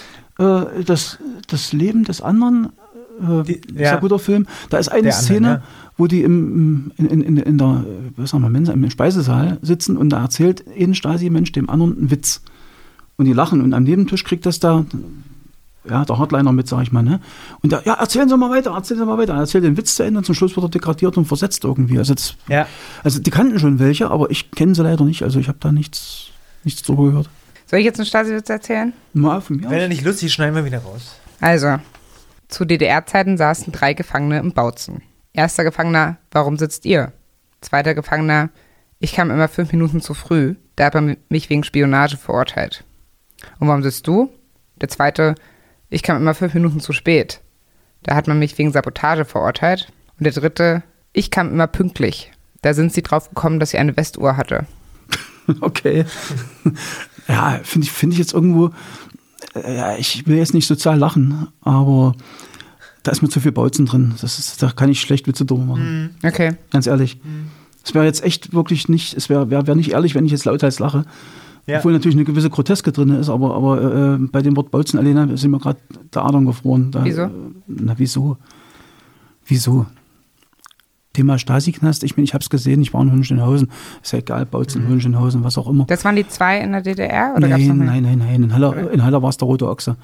äh, alles ist Gedenkstätten. Ne? Okay. Und ich bin durch, durch Hohenschönhausen gegangen, zusammen mit Gerd, also mit, der, mit, der, äh, mit unserer Selbsthilfegruppe Stasi-Kinder, sind wir dort gewesen und hat, der Major Röllig hat uns geführt, der, der selber in Ungarn hopp genommen wurde, republikflüchtig, und hat, hat drei Monate zugebracht. Das hat gereicht fürs Leben. Und ist übrigens ein Schwuler. Also ein, ein, ein Mann, der sich damals schon halt schwul verstanden hat und wollte einfach weg, um es zu leben. Ne? Alles solche Schicksale. Ne? Und wenn man mit den Leuten da durchgeht und, und wenn ich mit Gerd äh, vor dem Raum stand, wo er sozusagen nach seiner, nachdem sie ihn weggekascht hatten, dann hatten sie mit dem Barkas rumgefahren, was üblich war, dieser graue Barkas mit dem HO hinten drauf oder Gemüse, Obst und Gemüse, so ein getarntes Ding. Und innen drin waren ganz winzige Blechzellen, also mit, Stahlblech abgetrennte Zellen. Dann wurden die ewig durch die Gegend gekutscht, damit sie nicht wissen, wo sie sind. Und kamen dann irgendwann dort an und wurden dann nur vollgebrüllt, stehen bleiben, drei Schritte rumdrehen, dies, das. Ne? Und dann kamen die in den Raum rein, mussten sich dort komplett entkleiden, wurden allen Körperöffnungen untersucht und na, entsprechend schon misshandelt. Da wurden ihm dann die Zähne ausgeschlagen schon. Und ich stehe mit dem Gerd vor diesem Raum und ich sehe, wie er da steht und wie der ganze Körper zittert. Und im Rücken, also wusste ich nicht, schräg hinten war seine Zelle, der 101. Und wir gehen dran vorbei und ich merke bloß, wie, wie anfängt die Kiefer malen. Das Ganze, das, ich dachte, oh Gott, das Wahnsinn. Und dann habe ich ihn gefragt, ob es okay geht, dass ich mal in die Zelle reingehe. Ich bin wirklich mal reingegangen. Ich habe dann mal diesen, ich wollte einfach wissen, diese, dieser, dieser Blick durch diese Glasbausteine und das, die, dieses, einfach mal wahrnehmen, was das ist. Bis eben halt zu diesem Sonder, Sondertrakt, den die dort haben in Hohenschenhausen, das U-Boot nennt sich das, wo dann naja, so Strafzellen halt auch sind, unter anderem eine Dunkelzelle, also die ist wirklich stockdunkel mit schwarzem Plastik ausgekleidet. Und da wird die Tür zugemacht, da ist nichts, die wissen nicht mehr welche Tageszeit, die wissen nicht mehr wer sie sind, nicht gar nicht. Wenn ich mir sowas durch den Kopf gehen lasse, also da wird mir, da wird mir anders, ganz ehrlich. Ja, wenn man das mit einem ehemaligen Inhaftierten erlebt, was auch noch ein Freund von ihm ist, und dann, man selber ist bei diesem Verein gewesen, da gehen schon, da gehen schon Gedankenkaskaden mhm. durch den Schädel. Ne? Also ich habe trotzdem Wasser geholt mit Arbeit. Also Sie sagen jetzt, dass sich halt dann Witze über Gefängnisse aus der DDR verbitten? Oder? Nee, ich kann damit aber, schlecht umgehen. Ja. Genau, und ist das dann aber generell bei Stasi-Witzen so? dass sie sich das eigentlich nicht gehört. Das wäre ja auch eine ja, legitime nee, Position. Ich habe hab auf das Thema habe ich echt einen Humor verloren. Mhm, ganz, ganz ehrlich, ganz wirklich, weil wenn man, also wenn ich mir jetzt vergegenwärtige, in welcher Art und Weise ich und das dann instrumentalisiert wurde, bis zu dem Punkt, wo ich nur Verpflichtung dann unterschrieben habe und wo ich dann wirklich dorthin gegangen bin und muss hinterher feststellen, was das alles für ein Wahnsinn war. Und dass ich mich mittlerweile mit den Leuten verstehe, die damals dort gesessen haben, die bearbeitet wurden, und die Leute, die damals dabei waren, mit denen kann ich kein Wort mehr reden. Wenn sie dann mit ihren alten, äh, kumpelhaften Scheiß ankommen, tut mir leid, da kriege ich das Kotzen. Darf ich so ein deutliches Wort? Ja, klar. Da, da kriege ich richtig, richtig das Kotzen und Wut. Und es gibt das. Hm. Ja, man, man gucke nur mal bei Facebook eingeben, JHS Potsdam-Golm, also Juristische Hochschule Potsdam-Golm. Ja. Es gibt eine Facebook-Seite, die so heißt, da ist oben drauf das Logo Schild und Schwert der Partei, das DDR-Emblem und dann geht es die ganze, die ganze Seite runter nur mit Verherrlichung dieser Zeit. Ich weiß nicht, wie man sowas noch stehen lassen kann, ehrlich. Golm ist die Hochschule der Stasi, da, da waren Sie auch, dazu mhm. wollen wir auch gleich kommen, aber dann lassen Sie es doch gerade mal bei dem Punkt weitermachen, bei Ihrer Biografie, was Sie gerade selbst genannt haben, nämlich die Verpflichtungserklärung. Ne? Die haben Sie mit 16 unterzeichnet. Nicht die Verpflichtungserklärung. Eine? Entschuldige, wenn ich, wenn ich äh, mal kurz einhake. Ja. Nicht, dass erst ein, Irrtum entsteht es gab eine Verpflichtungserklärung, ähm, also ich habe hab meine Akte jetzt auch mit, da könnte ich auch aussehen, es ist, es ist ein Zettel Papier, A4, wo, wo drin steht, dass ich mich mit Namen verpflichte, also Name, Geburtsdatum, ne, verpflichte, eine Offizierslaufbahn im Ministerium für Staatssicherheit halt später mal zu machen, also sozusagen Berufsoffiziersbewerber fürs MFS zu werden. Nicht Mitarbeiter zu werden, Berufsoffiziersbewerber mhm. zu werden, also die Vorstufe, die dahin führt. Ne? was dann zur Folge hat, dass man dann entsprechend Veranstaltungen angeboten bekam für diese Berufsoffiziersbewerber von der Kaderabteilung veranstaltet, also eine paramilitärischen Spielchen, äh, Geländetraining, also, also im Prinzip Wehrerziehungslager 2.1, ne? mit Rotlichtbestrahlung und allem, was dazugehört und Schickisten, die dann berichten und naja, wo man so richtig auf Linie gebracht wird. Ne? Und wie kam es dazu, dass Sie das unterschrieben haben mit 16? Ja, das ist eine gute Frage. Das ist, das ist die Frage der Fragen. Das ist die Frage der Fragen. Irgendwann, ich frage mich einer, wie das genau war. Dann war ich dann in der Kreisdienststelle Halle und da war dann so ein netter Mann, Fischer hieß der, glaube ich, aus den Akten, habe ich dann mal gelesen. Äh, Unterleutnant Fischer oder irgendeiner, wie auch immer, XY da. So, und der hat dann mit mir gesprochen und ja, das klappt ja nun nicht und das können Sie und so. Dann könnten Sie sich nicht vorstellen, dass Sie auch bei uns arbeiten. Na ja, gut, von der NVA zu dort war es für mich kein großer Sprung, ne? Zumal ich ja sowieso kannte. Zivilmedizin, pff, nicht mit den Zensuren. Also, und dann, ja, und dann haben Gott, Sie diese Verpflichtung unterschrieben mit 16? Ja, Moment. Und dann kamen die Gespräche, was, was zu machen. Na, Sie können zum Beispiel Kriminalistik studieren. Oh, dachte ich, ist auch interessant. Ne? Und dann bei uns arbeiten. Oder Sie können Jura studieren in Potsdam. Und das können Sie sich noch in Ruhe überlegen. Ist völlig egal, ob Sie das oder das machen. Das können Sie entscheiden. Ich dachte, na gut, habe ich so eine Weile sicherlich überlegt, ob man das nun tut. Und naja, ich ohne was dastehe. Äh, ja, Gott, warum, warum soll ich nicht Kriminalistik studieren, ne? Ist ja auch was. Okay, aber das heißt, dann so, haben naja, Sie die und, dann hat, Erklärung naja, und dann kommt irgendwann der Punkt, wo die dann ein, eindeutig fragen, würden Sie sich dann auch verpflichten dazu, später bei uns als Berufsoffizier zu arbeiten und jetzt als Berufsoffiziersbewerber in das Berufsoffiziersbewerberkollektiv einzutreten? Und da habe ich dann ja gesagt. So, wohlgemerkt, äh, ist dieser Termin, der war in der Bezirksverwaltung, gleich hinter der Pforte, im Besucherzimmer, rote Couch, weiß ich noch waren meine beiden Eltern dabei, weil man durfte ja mit 16 nicht selbst entscheiden, ist ja klar. Ne? So, das heißt also, diese Verpflichtungserklärung wurde von mir unterzeichnet und musste von meinen Eltern beiden gegengezeichnet werden. So, und jetzt kommt das Paradoxe. Meine Mutter sagt mir jetzt, du warst ja damals nicht zu bremsen. Also erstmal war ich ausgebremst, ja, um das mal voranzusagen. Ich war erstmal komplett ausgebremst, weil sämtliche beruflich, beruflichen Wege, die ich mir vorgestellt hatte, sind irgendwie in die Binsen gegangen. Wie auch immer, weiß ich nicht. Kann ich nicht nachvollziehen. Also meine Leistungen waren gut. Na, ich habe das Abi dann mit 1 gemacht, also richtig mit 1. Ja, und dann kam diese pff, irgendwann die Entscheidung, ja, genau, ja, das ist ganz wichtig eigentlich. Und, und dann kam erstmal diese Berufsoffiziersbewerberverpflichtung, wo dann drin steht, dass man auch die, die, die äh, entsprechend zu informieren hat über äh, neue Kontakte, Freund, Freundinnen und so weiter und so fort. Ne? Also da ging das schon alles so in die Richtung, mit, dass man dann zu beachten hat, entsprechend Kontakte zum äh, nicht-sozialistischen Ausland und, und so weiter und so weiter. Also man muss sich vorstellen, ich, hm, ich sage es nochmal langsam, im Prinzip eine Vorstufe zur Indienstordnung, so möchte ich mal sagen, also eine Vorstufe zum eigentlichen Mitarbeiter. Man, heutzutage würde man sagen Volontariat, das hieß damals Bewerberkollektiv, gab es auch von der NVA. So. Und die Verpflichtung, also diese Bereit, nee, Bereitschaftserklärung, nicht Verpflichtung, Bereitschaftserklärung habe ich mit 16 unterschrieben.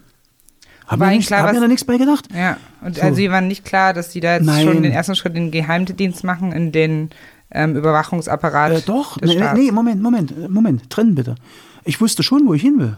Dann, oder hingehe, will, will, kann ich auch nicht sagen. Also, wohin, sag mal, ich wusste, wohin der Hase läuft. Dann klar, MFS, logisch, Geheimdienst. Aber mehr als das wusste ich auch nicht. Die sind geheim und was die machen, wusste ich nicht. Gegen wen die äh, operieren, wusste ich nicht. Dass es eine umfassende Überwachung gab, wusste ich nicht. Dass Andersdenkende überwacht werden, wusste ich nicht. Ich hatte überhaupt keine Ahnung von Tuten und Blasen, gar keine. Ich habe gedacht, die fangen Spione.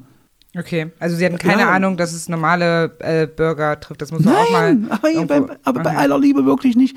Wir mögen die, die Hände abfallen, wenn das nicht stimmt. Ich habe meine, meine, nee, meine Urintention dazu war eigentlich die, wir haben im Kalten Krieg gelebt in den 80ern. Und ich habe, äh, wenn oben was fauchte am Himmel, da habe ich hochgeguckt, ob es eine Pershing SS-20 ist oder nur ein Yachtflugzeug. Ich habe richtig Schiss gehabt. Hm. Wirklich Schiss. Auch natürlich äh, äh, reingesteigert durch die ganze Ideologie. Ne? So, und ich habe gedacht, na gut, dann kannst du ja vielleicht dort maximal wirken, um dass es nicht zum Krieg kommt. Also so, so, so naiv habe ich gedacht. Aber wie bindend ja? war diese Verpflichtung, wenn man ja, Gar nicht, das ist es doch. Wozu haben Sie sich denn verpflichtet? Also, was haben Sie denn damals unterschrieben? Ja, das, das nennt sich Bereitschaftserklärung. War eigentlich ein Termin in der Bezirksverwaltung, wo dein Kaderoffizier anwesend war, der dich angeworben hat, deine Eltern waren anwesend. So, und da wurde, das wurde eben auch verlesen, ist klar. Genauen Hergang habe ich jetzt nicht im Kopf, aber es heißt eigentlich wie folgt. Also ich, Name geboren am Inn, bewerbe mich hiermit um Aufnahme in das FDJ Bewerberkollektiv und erkläre die Bereitschaft nach der Facharbeiterausbildung bzw. dem Besuch der erweiterten Oberschule als Berufsoffizier, Schrägstrich Unteroffizier im Ministerium für Staatssicherheit Dienst zu leisten. Mhm. Die sich daraus ableitenden Konsequenzen, insbesondere zur Wahl meines Umgangs- und Freundeskreises bzw. Partnerwahl, ah, wurden von mir anerkannt und beachtet. So, und dann kommt ein- so ein üblicher Schmus hier von wegen äh, äh, das Beste von Sozialismus und so weiter. Aber ich finde es Ähm, krass, dass man dann so als 16-jährige Person ähm, eine Unterschrift unter so einen Zettel setzt. Ich bin völlig anders aufgewachsen, aber ich sage Mhm. es einfach trotzdem mal, ähm, wo man sich bereit erklärt, dass man nicht selbst über seine Freunde und Beziehungen entscheiden darf. Hat mich damals gar nicht, hat mich überhaupt nicht gestört, weil ich hatte ja keine Freunde und Beziehung. Also was, was hatte mich das jetzt gestört daran? Ich kann das von klein auf nicht anders. Also das war für mich nichts Neues. Entschuldigung, aber ehrlich, wirklich. Und man muss es nochmal unterscheiden von dem, was vorhin kurz anklang, nämlich die Erklärung zum inoffiziellen Mitarbeiter. Ne? Das, Das ist was ganz anderes. Nein, Erklären Sie klar es doch nochmal kurz selber. Also das ist quasi der Anfang einer Da, Berufstätigkeit. richtig, das ist, daran, das ist im Prinzip die Vorstufe oder das Hinleiten zu einer beruflichen Tätigkeit, einer Offizierslaufbahn, analog NVA oder Offizier, also Laufbahn bei der Polizei oder sowas, also militärischer Dienst. Ein inoffizieller Mitarbeiter ist ein ganz anderes, völlig, völlig anders zu sehen. Also wirklich, das sind Leute gewesen, die aus Überzeugung oder auf Druck oder auf Wiedergutmachung halt gezwungen teilweise auch wurden, äh, mit, mit, im Alter von 16 Jahren jetzt Spitzeldienste zu leisten, also sprich im Umfeld, im, wenn sie irgendwo in Kirchenkreisen waren oder zu Punkkonzerten oder in der Klasse selbst oder in der Schule und die wurden einfach als Spitzel benutzt. Und da gab es eben, wie gesagt, freiwillig bis unter Zwang gab es alles. Und das hat auch mit dem überhaupt nichts Hatten zu Sie tun. denn Angst ja. vor Spitzeln? Was heißt Angst vor Spitzeln? Ich habe ja nichts zu verbergen gehabt. Also warum soll ich davor Angst haben? Ich habe im öffentlichen Bereich gelebt. Hm. Ja, also die Leute ringsrum kannten mich. Also ich konnte eh keinen Schritt machen und das immer merkt. Also was soll das? Das war für mich auch, naja. Und haben Sie denn mal selbst gespitzelt, wenn ich Nee. das jetzt so direkt fragen darf? Nein, definitives Nein. Da kann- Das kann ich, gar- also das kann ich definitiv verneinen, nicht um meine, meine Seele reinzuwaschen. Aber es gab ja auch tatsächlich Kinderspitzel, gar nicht so Ja, wenige. Ne? ja, Also so, ich habe jetzt auch die Zahl gelesen, 10.000 Kinder Echt? wurden quasi vom DDR-Staat auch zu, zu. IM-Tätigkeiten Also ich weiß, dass es eine herangezogen. Dunkelziffer gibt, das weiß ich. Ja, da- das ist natürlich auch eine geschätzte Zahl, jetzt nicht, Weil äh, nicht verbrieft, aber äh, wurden auch teilweise Akten vernichtet, die wurden auch ziemlich zeitig vernichtet, Mhm. habe ich mal gehört jetzt im Nachgang.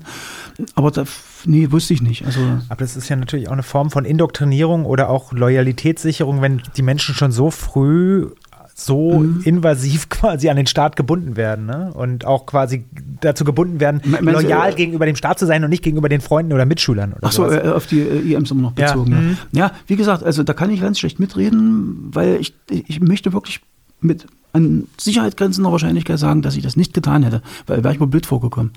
Weil ich konnte nicht lügen. Ich konnte einfach nicht lügen. Also ich muss nicht lügen, wenn ich hauptamtlicher Mitarbeiter bin, da muss ich nicht lügen. Aber als Spitze muss ich, muss ich im Verborgenen agieren, da muss ich äh, jemandem was erzählen und mache ganz was anderes oder horche jemanden aus. Das konnte ich nicht. Aber wenn Sie heute Menschen treffen, die als IM gearbeitet haben, haben Sie dafür Verständnis? Ähm, Oder können das verstehen? Nachvollziehen, ich, wie man ich, dazu kommt? ich möchte es so sagen, äh, es gibt dafür keine Entschuldigung, aber äh, man muss es wirklich differenziert betrachten, weil teilweise die EMs mit solchen massiven Druckmitteln geworben wurden und auch Kinder-EMs in Angst gesetzt, zersetzt wurden, das ist jetzt ein Fachbegriff, da steht in der Richtlinie 176 des Genossenminister. Zersetzung bedeutet, dass eine Person im beruflichen, familiären Umfeld, ich sag mal, geschasst wird, alles unmöglich gemacht wird, bis hin zu äh, ganz diffizilen Beeinflussungen, dass in, der Wohnung Zeug umgestellt wird, dass die nicht mehr wissen, wie, das habe ich doch da hingelegt, wie, wieso liegt das jetzt da? Und Da machen Sie also da- ganz fiese, ganz fiese Psychoscheiße auf Deutsch gesagt, ja. Zersetzung nennt sich das. Da machen Sie da eine Differenz äh, jetzt in der Nachbetrachtung zwischen Hauptamtlichen und IMs? Und, Ja, glaub- ja, definitiv. und glauben Sie, ja. das machen Stasi-Opfer auch? Ähm, Weniger, weniger. Es fühlt sich für mich einfach anders an. Also die, diese Verantwortungslage, die ist noch mal irgendwo ein Stück anders, finde ich. Ein EM ist direkt dran an der Sache, jetzt sage ich mal, am Menschen. Da ist direkt dran. Als, selbst als operativer Mitarbeiter ist man doch irgendwo, naja, ein Stück weit weg. Also man, man, man hört zwar von den Menschen den Bericht dann, ne? aber man hat nicht selbst die Informationen gezogen. Aber haben Sie, Sie Ja. haben ja bestimmt auch schon mit Da, man kann es auch sozusagen mit, mit dieser wunderbaren äh, Leier, sag ich mal, naja, das ist nun mal so, das sind nun mal die Methoden, ich habe auf Befehl gehandelt, kann man das wunderbar abhaken, das Ding. So, und man muss natürlich, das sei gesagt, auch als offizieller Mitarbeiter, also als hauptamtlicher Mitarbeiter, äh, wenn man mit IMs dann zu tun bekommt, irgendwie auch klar haben, na, dass das okay geht. Ja, also, und, und da, da ist schon, deswegen sage ich, es ist, und trotzdem ist es komplett nochmal was Sie Verschiedenes. haben auch die ganze Theorie, die dazugehört, an der Uni gelernt, ne? Und quasi die Ja, das- Ideologie, die der, ja. der Staat, ja Darum genau. Also insofern ja, war ja. das ja nicht, nicht Das war ja keine fremd. juristische ja. Ausbildung, nur zum Teil. Das war ja, das meiste war ja operativ, Mhm. ähm, äh, Theorie äh, und so weiter und so fort. Eine Sache wollte ich noch fragen zu den Anforderungen. Mhm. Musste man in der SED sein? Äh, musste, glaube ich, nicht, aber es war durchaus üblich. Waren Sie in der also, SED? Ja, natürlich. Ab wann? Mit 18, also ich glaube, einen Tag nach, meinem Geburtstag. Da- zeitig, ja, ja, ja, ja. natürlich. Mhm. Also erstmöglicher Termin. Okay. Sie waren auf der, auf der äh, Hochschule, das ist schon ein paar Mal gefallen, Potsdam-Eiche, Golm auch genannt. Das war eine Mhm. Kaderschmiede der Stasi. Und hier wurde, wenn ich es richtig gelesen habe, Spionage richtig trainiert und vermittelt. und Sie waren in Uniform da. Was war das? Wie hat Ähm. Ja, man sich das ja. vorzustellen? Was war das für eine Uni? Ähm, also erstmal eine Kaserne. Eine ganz, ganz schnöde Kaserne. Mhm. Ne, also mit, mit Stuben, wo drei Leute drauf gewohnt haben und alles mit Uniform, Weg zum Essen im Gleichschritt, Weg zu den Hörsälen, zwischen den Hörsälen im Gleichschritt. Äh, wenn, einer, wenn ein Vorgesetzter vorbeiläuft, ordentlich Männchen machen, ne, also grüßen.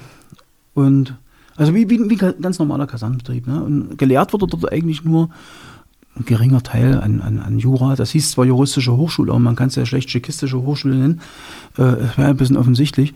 Ähm, da gab es ein bisschen Staatsrecht, ein bisschen Strafrecht.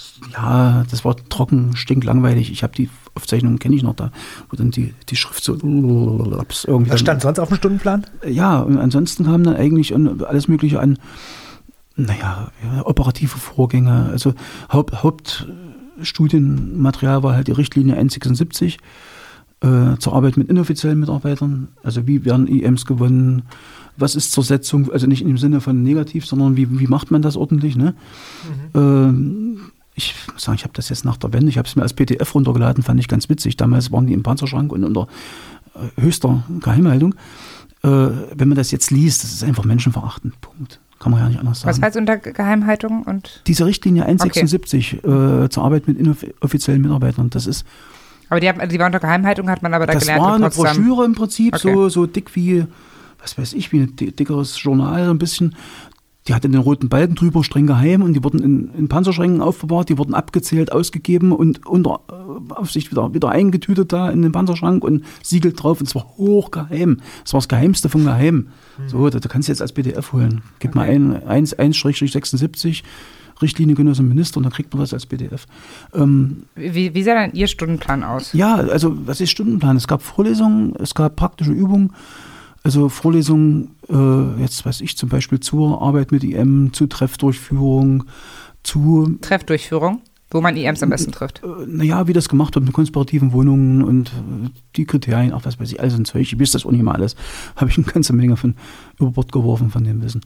Ähm, ja, bis hin zu was, was ist jetzt, was sind politisch operative äh, relevante Sachverhalte?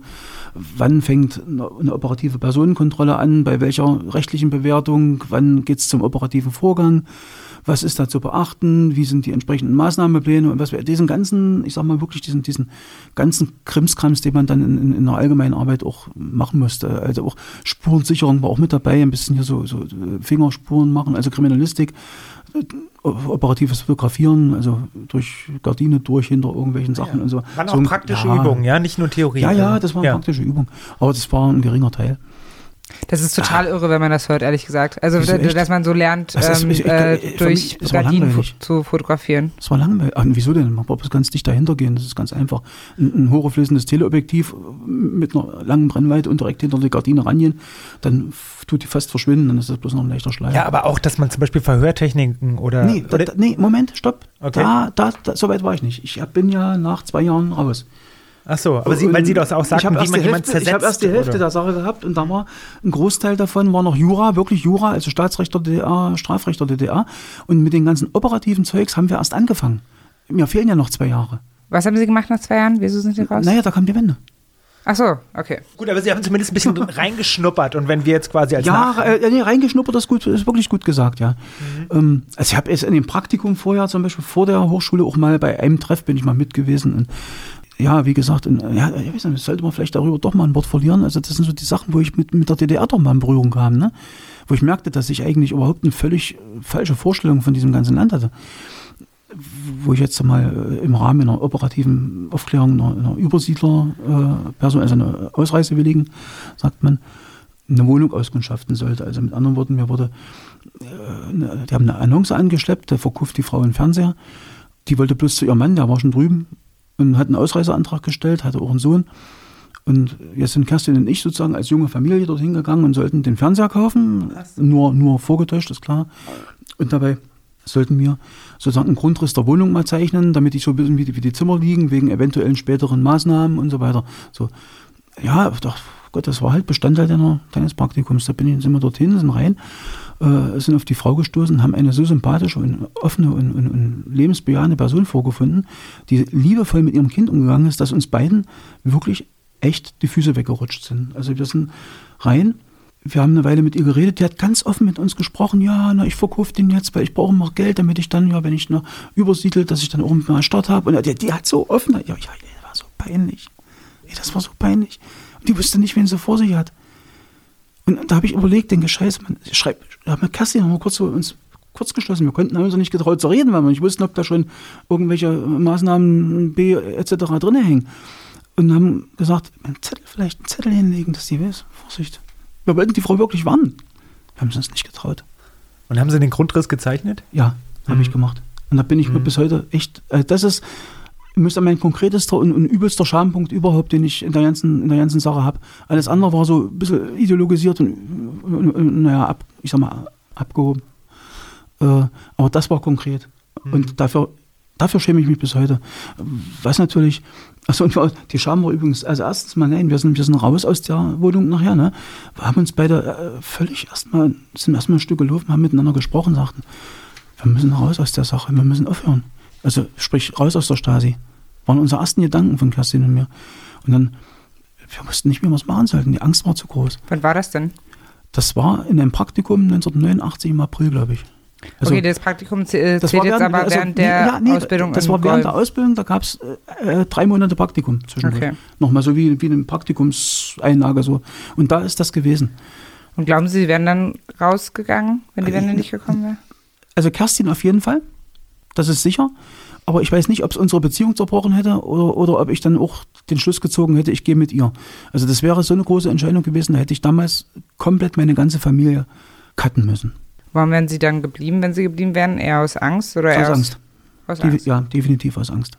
Aus Angst, dass ich irgendwie jemanden jetzt, äh, also entweder selber zu Schaden komme, weil ich ja dann Geheimnisträger war und bin ja dann abtrünnig geworden. Ne?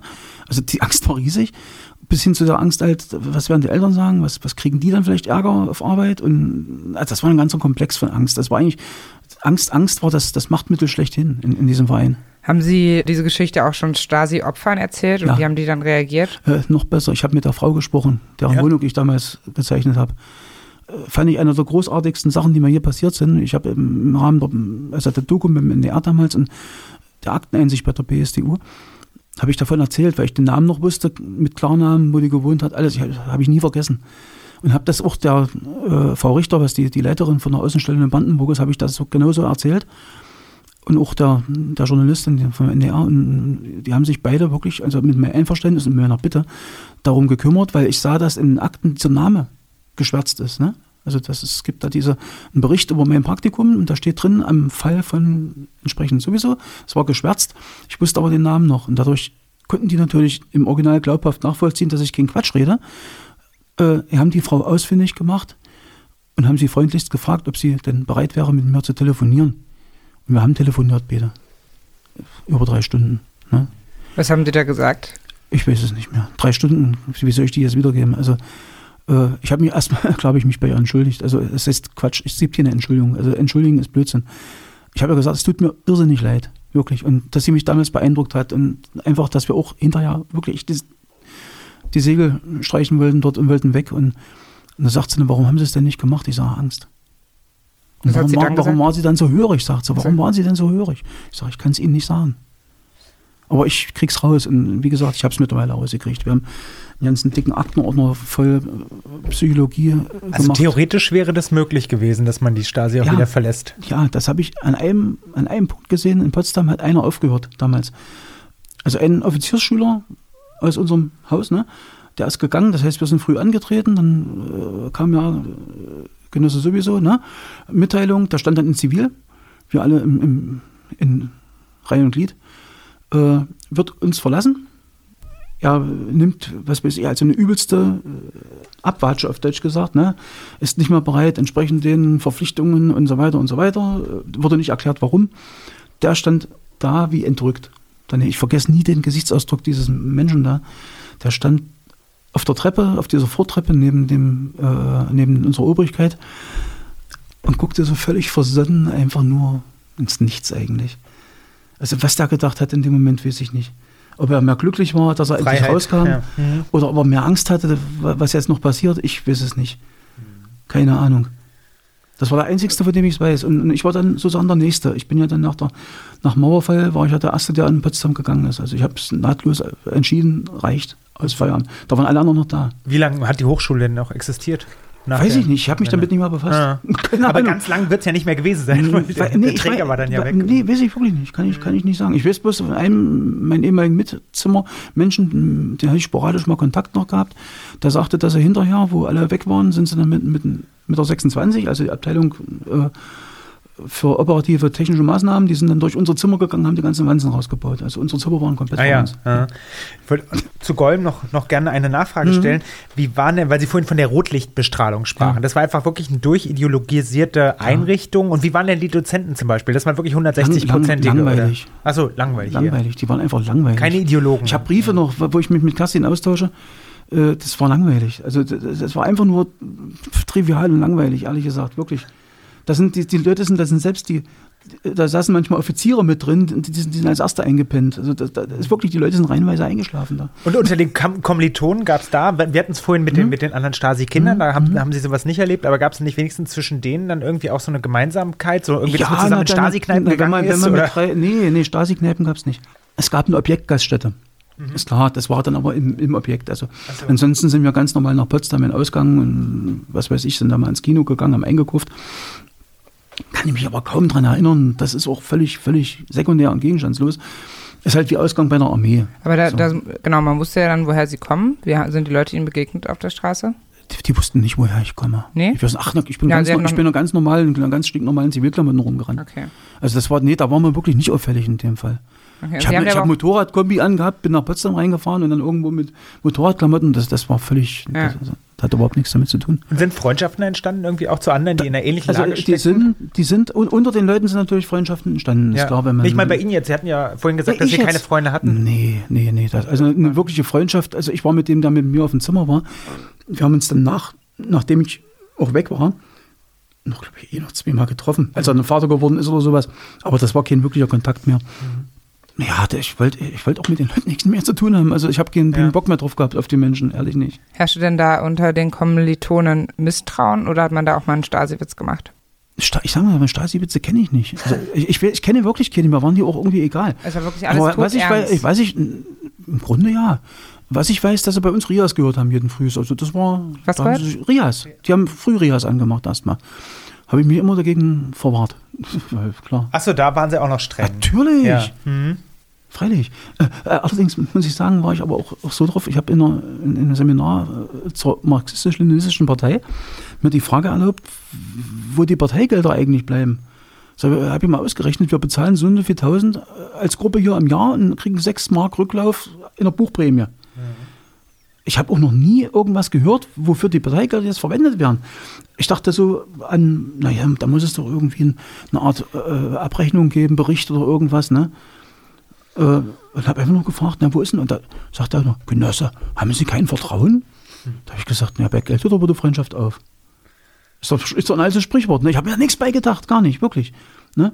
Ah ja, und ein Aufhänger der ganzen Sache war, äh, äh, habe ich ihm erklärt, dem Lehrer dort im Seminar, äh, warum ich die Frage stelle. Sag ich, weil in Halle haben sie jetzt eine neue SED-Kreisleitung gebaut, äh, Bezirksleitung gebaut, das sogenannte Café Böhme, mit, mit Waschbeton und Scheiben. Also aus wie der Palast der Republik in klein. Die ganze Bevölkerung hat sich die Nase gerümpft, sagt, guck doch mal, guck die Bonzen an hier, das, das ist jetzt Volkspartei und so. Ne? Also der, der normale Mensch hat darüber gelästert. Also jetzt in der Schule zum Beispiel fehlen mal immer so eine Bemerkungen und Kaffee Böhmer war ja ein allgemeiner Begriff. Und ich wollte einfach mal wissen, wie ist denn das eigentlich mit den Parteigeldern? Weil muss ja von Parteigeldern gebaut sein. Und Warum werden die denn für so eine Protzbauten verwendet? Weil da machen wir uns ja unmöglich vor der Bevölkerung. Ja. So, äh, und so naiv habe ich gefragt und danach kamen komische Dinge. Jetzt hat, aber das war dann halt so ein Moment, dann könnte Mhm. ja auch ein Moment gewesen sein, vielleicht, dass es die russische Fakultät äh, hieß, obwohl es nie richtig um Jura ging. Also es gab ja schon Mhm. äh, dann den Kommilitonen, den sie beschrieben haben, der ausgestiegen ist. Also es gab ja schon ein paar Momente, die Ja. Irritationsmomente waren, wo man hätte mehr in Zweifeln kommen können. Aber sie waren trotzdem bis zu diesem, Die Zweifel waren da irgendwo, aber die waren mit, mit so einer massiven Gehorsamsdecke begraben, dass die keine Chance hatten. Wenn man von einer frühkindlichen Erziehung ausgeht, in einem Guss bis durch, bis man 18, 19, 20 ist, da, da kommst du schlecht dran. haben Sie mal sowas wie von dem Mauer, also haben Sie von den Mauertoten gehört? Nee, Gar nicht. Mm. Nicht einmal bis zur Wende. nee, nicht, dass ich wüsste. Also ich müsste jetzt lügen, aber also nicht so, dass es mir irgendwie aufgestoßen wäre. Ich wusste freilich, dass es da eine Mauer gibt mit Schießbefehl und allem drum und dran. Und aber ob das Mauertote im Konkreten, ich muss sagen, ich, ich habe mich, glaube ich, auch nicht drum gekümmert. Und dass es Widerstandskämpfer gab gegen den Staat, dass es Leute gab, die sich aufgelehnt haben? habe ich erst mitbekommen im Rahmen dessen, als es dann irgendwann mal soweit war, dass uns gesagt wurde, äh, wir gehen, also in ihrer Ausbildung werden sie entsprechend politisch negative Elemente, äh, also wissen, was, was politisch negative Elemente sind, also so nannte sich das damals, also äh, irgendwelche Leute, die jetzt naja, sich negativ über den Staat äußern und äh, äh, bis hin zu Arbeit verweigern, die irgendwie ill- illegale Gruppen organisieren, um dann ja, irgendwas gegen den Staat zu organisieren oder die abhauen wollen, ja, die, die flüchten und alles, das, das war alles negativ, ist klar, ne? So Künstler, äh, das, das, ist, das ist natürlich auch interessant. Doch, warte mal, das ist wichtig. Das ist wichtig. Ich müsste auch mal einen Blick darauf werfen, was noch wichtig ist. Ähm, Künstler. Es, es gab eine, eine ganz krasse Einstellung, also ich kann nur sagen, seitens meiner Eltern jetzt im Konkreten, gegenüber Künstlern äh, und Intellektuellen. Das, das war das Letzte. Kein hohes Ansehen. Überhaupt gar nicht. Das erklärt auch dieses introvertierte Arschloch ne, mit dem Gitarrenunterricht.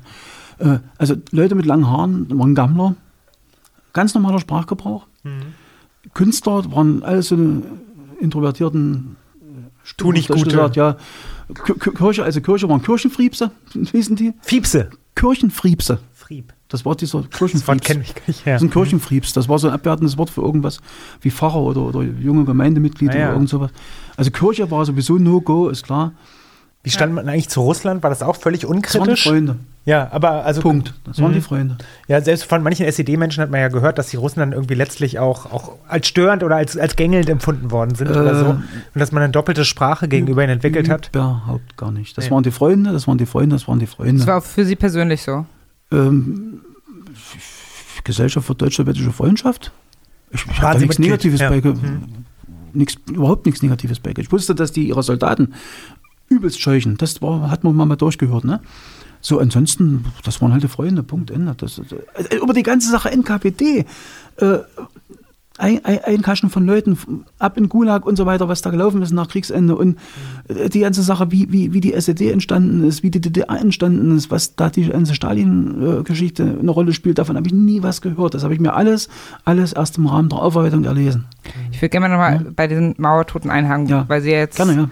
Sagen, okay, ich habe davon wirklich nichts gehört, Mhm. weil eine andere Option, mit der man das vielleicht dann auch noch irgendwie für sich Mhm. rechtfertigen kann, ist vielleicht, also das habe ich jetzt ehrlich gesagt schon öfter von ehemaligen DDR-Bürgern gehört, die halt auch nicht mal in der Partei waren und nicht mehr bei Mhm. der Stasi, die gesagt haben, nee, ist natürlich schlimm mit den Mauertoten, Mhm. natürlich haben wir es irgendwie mitbekommen, naja, aber es war ja schon so, sie wussten ja, dass da die Leute mit ge- Gewehr stehen, sie hätten ja ich- nicht ja, gehen müssen. ja, ich kenne die Was ja aus Argumentation. heutiger Perspektive total pervers, also Einstellung Ich, ist. ich muss eine Sache nochmal Ähm, korrigieren.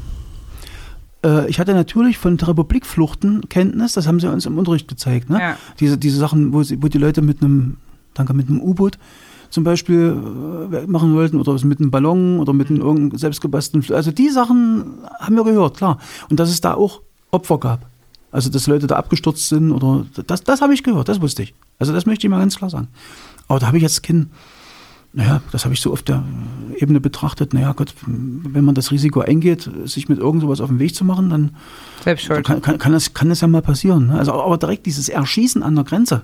Also was der Chris Jeffrey war, das letzte Opfer und, und, und die Hunderten, die da gestorben sind. Ne? Ja. Äh, in dem Umfang, in der, in der Brachialität habe ich das wirklich nicht wahrgenommen, so möchte ich es mal Ja, sagen. das ist ja auch wie so ein totalitärer Staat funktioniert, ne? Also so, äh, dass die Menschen, das behandeln wir jetzt ja auch viel in Mhm. dem Podcast, die sagen, okay, ich hatte halt ein richtiges Leben in Anführungszeichen im Falschen und das ging schon und ich konnte ein normales Leben führen. Das Mhm. geht eben aber eben nur so lange, äh, wie man sich an die Spielregeln gehalten So hat. sieht's aus. So, und deswegen Mhm. finde ich es eben total krass, wenn ich auch heutzutage noch von normalen, in Anführungszeichen, Mhm. DDR-Bürgern, Älteren höre, die halt irgendwie sagen, naja, man musste doch aber nicht gehen. Und dann, äh, also, man hätte ja nicht gehen müssen, ne? Das ist ja auch heute, äh, also, das, wir haben ein ganz anderes Verständnis Nee. von einem freiheitlichen Staat heutzutage, aber damals, so, so hat das totalitäre System funktioniert, ja. dass die Grundmeinung der Genossen, also sprich der Mitarbeiter, die, jetzt, die ich kannte, ne, dass die natürlich äh, mir regelrecht lehrmeinungshaft vermittelt haben, dass jemand, der die Republik verlassen möchte, ja ein Staatsfeind ist, weil er hat ja schließlich hier auch seine Ausbildung alles genossen, ne, und dann dreht er sich rum und haut einfach ab. Und das ist ja, das kann man ja nicht machen, ne? Erst umsonst studieren und machen und dann einfach abhauen. Das geht ja wohl nicht. Das ist ja wohl das Hinterletzte. Und also diese grundnegative Sache habe ich natürlich überall mitbekommen, klar. Ja. Ja, das möchte ich jetzt überhaupt, also das habe ich, ist jetzt bloß durch, durch den Gesprächsverlauf nicht hochgekommen. Das kannte ich freilich. Aber da konnte ich mir dazu keine Meinung bilden, ganz ehrlich nicht. Das ging, das ging einfach nicht. Weil irgendwo, denke ich mal, ist es auch logisch, wenn man unentgeltlich irgendwo studiert hat und geht dann einfach weg, dass es komisch ist, ne? Komisch. Ich sag mal das Wort komisch. Haben ja? Sie damals gesagt? Nee, nee, nee, nee, nee. Ich habe ich hab diese Erinnerung, in dem habe ich noch nicht durchforstet. Also ich habe vieles durchforstet. Warum bin ich dort hingekommen und sonst was. Aber die Sache nicht, weil ich finde es einfach von heute betrachtet abstrus. Ja. Aber da ist eine gewisse Logik dahinter, von, wenn man sich in die Leute reinversetzt, das meine ich. Ja, ja. Nee, das, das machen sie ja auch klar. Aber auch wenn man das zum Beispiel studiert, könnte man ja auch so mal, ich weiß nicht, ob einem dann so auch so Unrechtskategorien kommen, ne? Zum Beispiel bei dem Lehrinhalt Zersetzung oder bei dem Inhalt, äh, wie fi- identifiziert man Feinde, also auch bei der ganzen Sprache, die dahinter steckt, ähm, zumal wenn man im akademischen Betrieb ist. Aber das, das haben sie ja beschrieben, das gab es auch Ja, in der ja. Form nicht, sondern wurde, haben sie als richtig empfunden. Ne? Wie jetzt den, den Oder als, ganzen- als Folge, folgerichtig quasi, dass es so eine große Einheit gibt, Zersetzung. Wenn heute in unserem, Ja, in unserem das- Land würden wir Zersetzung bis bescheuert sagen. Also das ja, machen wir natürlich. nicht. Ja, ich genau. habe ja Mhm. gesagt, die 1,76, diese Richtlinie habe ich mir als PDF geladen, Mhm. äh, runtergeladen, habe da drin rumgelesen, habe gedacht, oh Gott, ja, wie gesagt, jetzt, was soll das denn? Das ist doch, das ist doch übelst menschenverachtend alles. Das Mhm. geht doch gar nicht. Ja. Ja, also äh, und das meine ich jetzt nicht, weil ich irgendwie so klingen will, als ob ich jetzt in die Seiten gewechselt hätte, sondern es ist wirklich so. Nee, genau. Aber dieses Bewusstsein, das gab es ja? damals aber einfach das nicht. Hab, ja. Nee, das Mhm. gab's nicht. Nee, und ich, also nee, überhaupt nicht. Was sie ja möglicherweise auch Mhm. darin bestärkt hat, darin, dass, dass das richtig ist, was sie tun, ist ja auch vielleicht die Beziehung zu ihrer Frau, die sie ja, wenn, die, wenn ich vorhin richtig aufgepasst habe, ziemlich früh hatten, ne? Und die einen ja auch, also wir wissen das ja alle, die in Beziehungen stecken, auch oft sehr wichtige Halt für einen sind, dass man Mhm. irgendwie auch nicht ganz falsch abgebogen ist im Leben. Ähm, vielleicht erzählen Sie noch mal ganz kurz zwei Sätze dazu. Ja, welch, welcher Halt das für Sie oder wie Ich sie, muss- nee, sich da auch gegenseitig bestärkt haben. Oder also, ich- wie Sie kennengelernt äh, haben. Äh, äh, sag, antworte ich sehr, sehr gerne drauf und auch wirklich, im, es müssten Kerstin die Ohren klingeln, ähm, weil es nämlich überhaupt gar nichts damit zu tun hatte, was Sie gerade gesagt haben. Überhaupt gar nichts.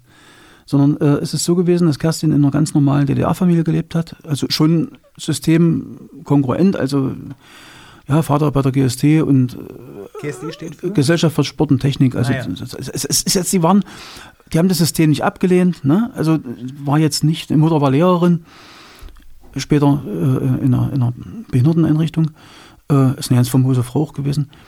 Ähm, gut, aber nun lief es dann auch zu Hause auch nicht so super, ne? Die haben sich auch mal gefetzt und das war die ganze familiäre Lage bei ihr war auch nicht so super. Ähm, war die eine Seite. Die andere Seite war die, ich durfte nicht bei ihr bleiben. Also übernachten bei ihr ging gar nicht. Ich konnte mal zu Besuch hinfahren, natürlich mit, mit Erlaubnis. So, und dann, äh, ja, wie, wie ist das mit 16 Jahren? Versucht man irgendwie, da ist man dann verliebt und ja, jetzt ist etwas ganz Übles passiert. Also nicht ich bin, also nicht Kerstin war meine Stütze, sondern Kerstin hat durch die Beziehung zu mir ihre komplette Familie verloren. Das ist nämlich das Üble für sie. Also sie hat, äh, weil in, äh, seitens ihrer großen Schwester ähm, jemand in der Familie war, der äh, als feindlich negativ eingestuft wurde, also äh, übersiedlungswillig gewesen, hat auch Arbeit verweigert, also Sch- Arbeitsstuderei, was alles damals so schlimm war, da war sozusagen schon registriert.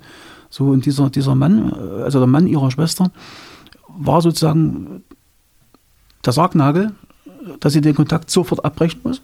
Was im Übrigen auch nicht ganz korrekt ist. Das wurde seitens meiner Eltern auch wieder ganz, ganz auf die Spitze getrieben.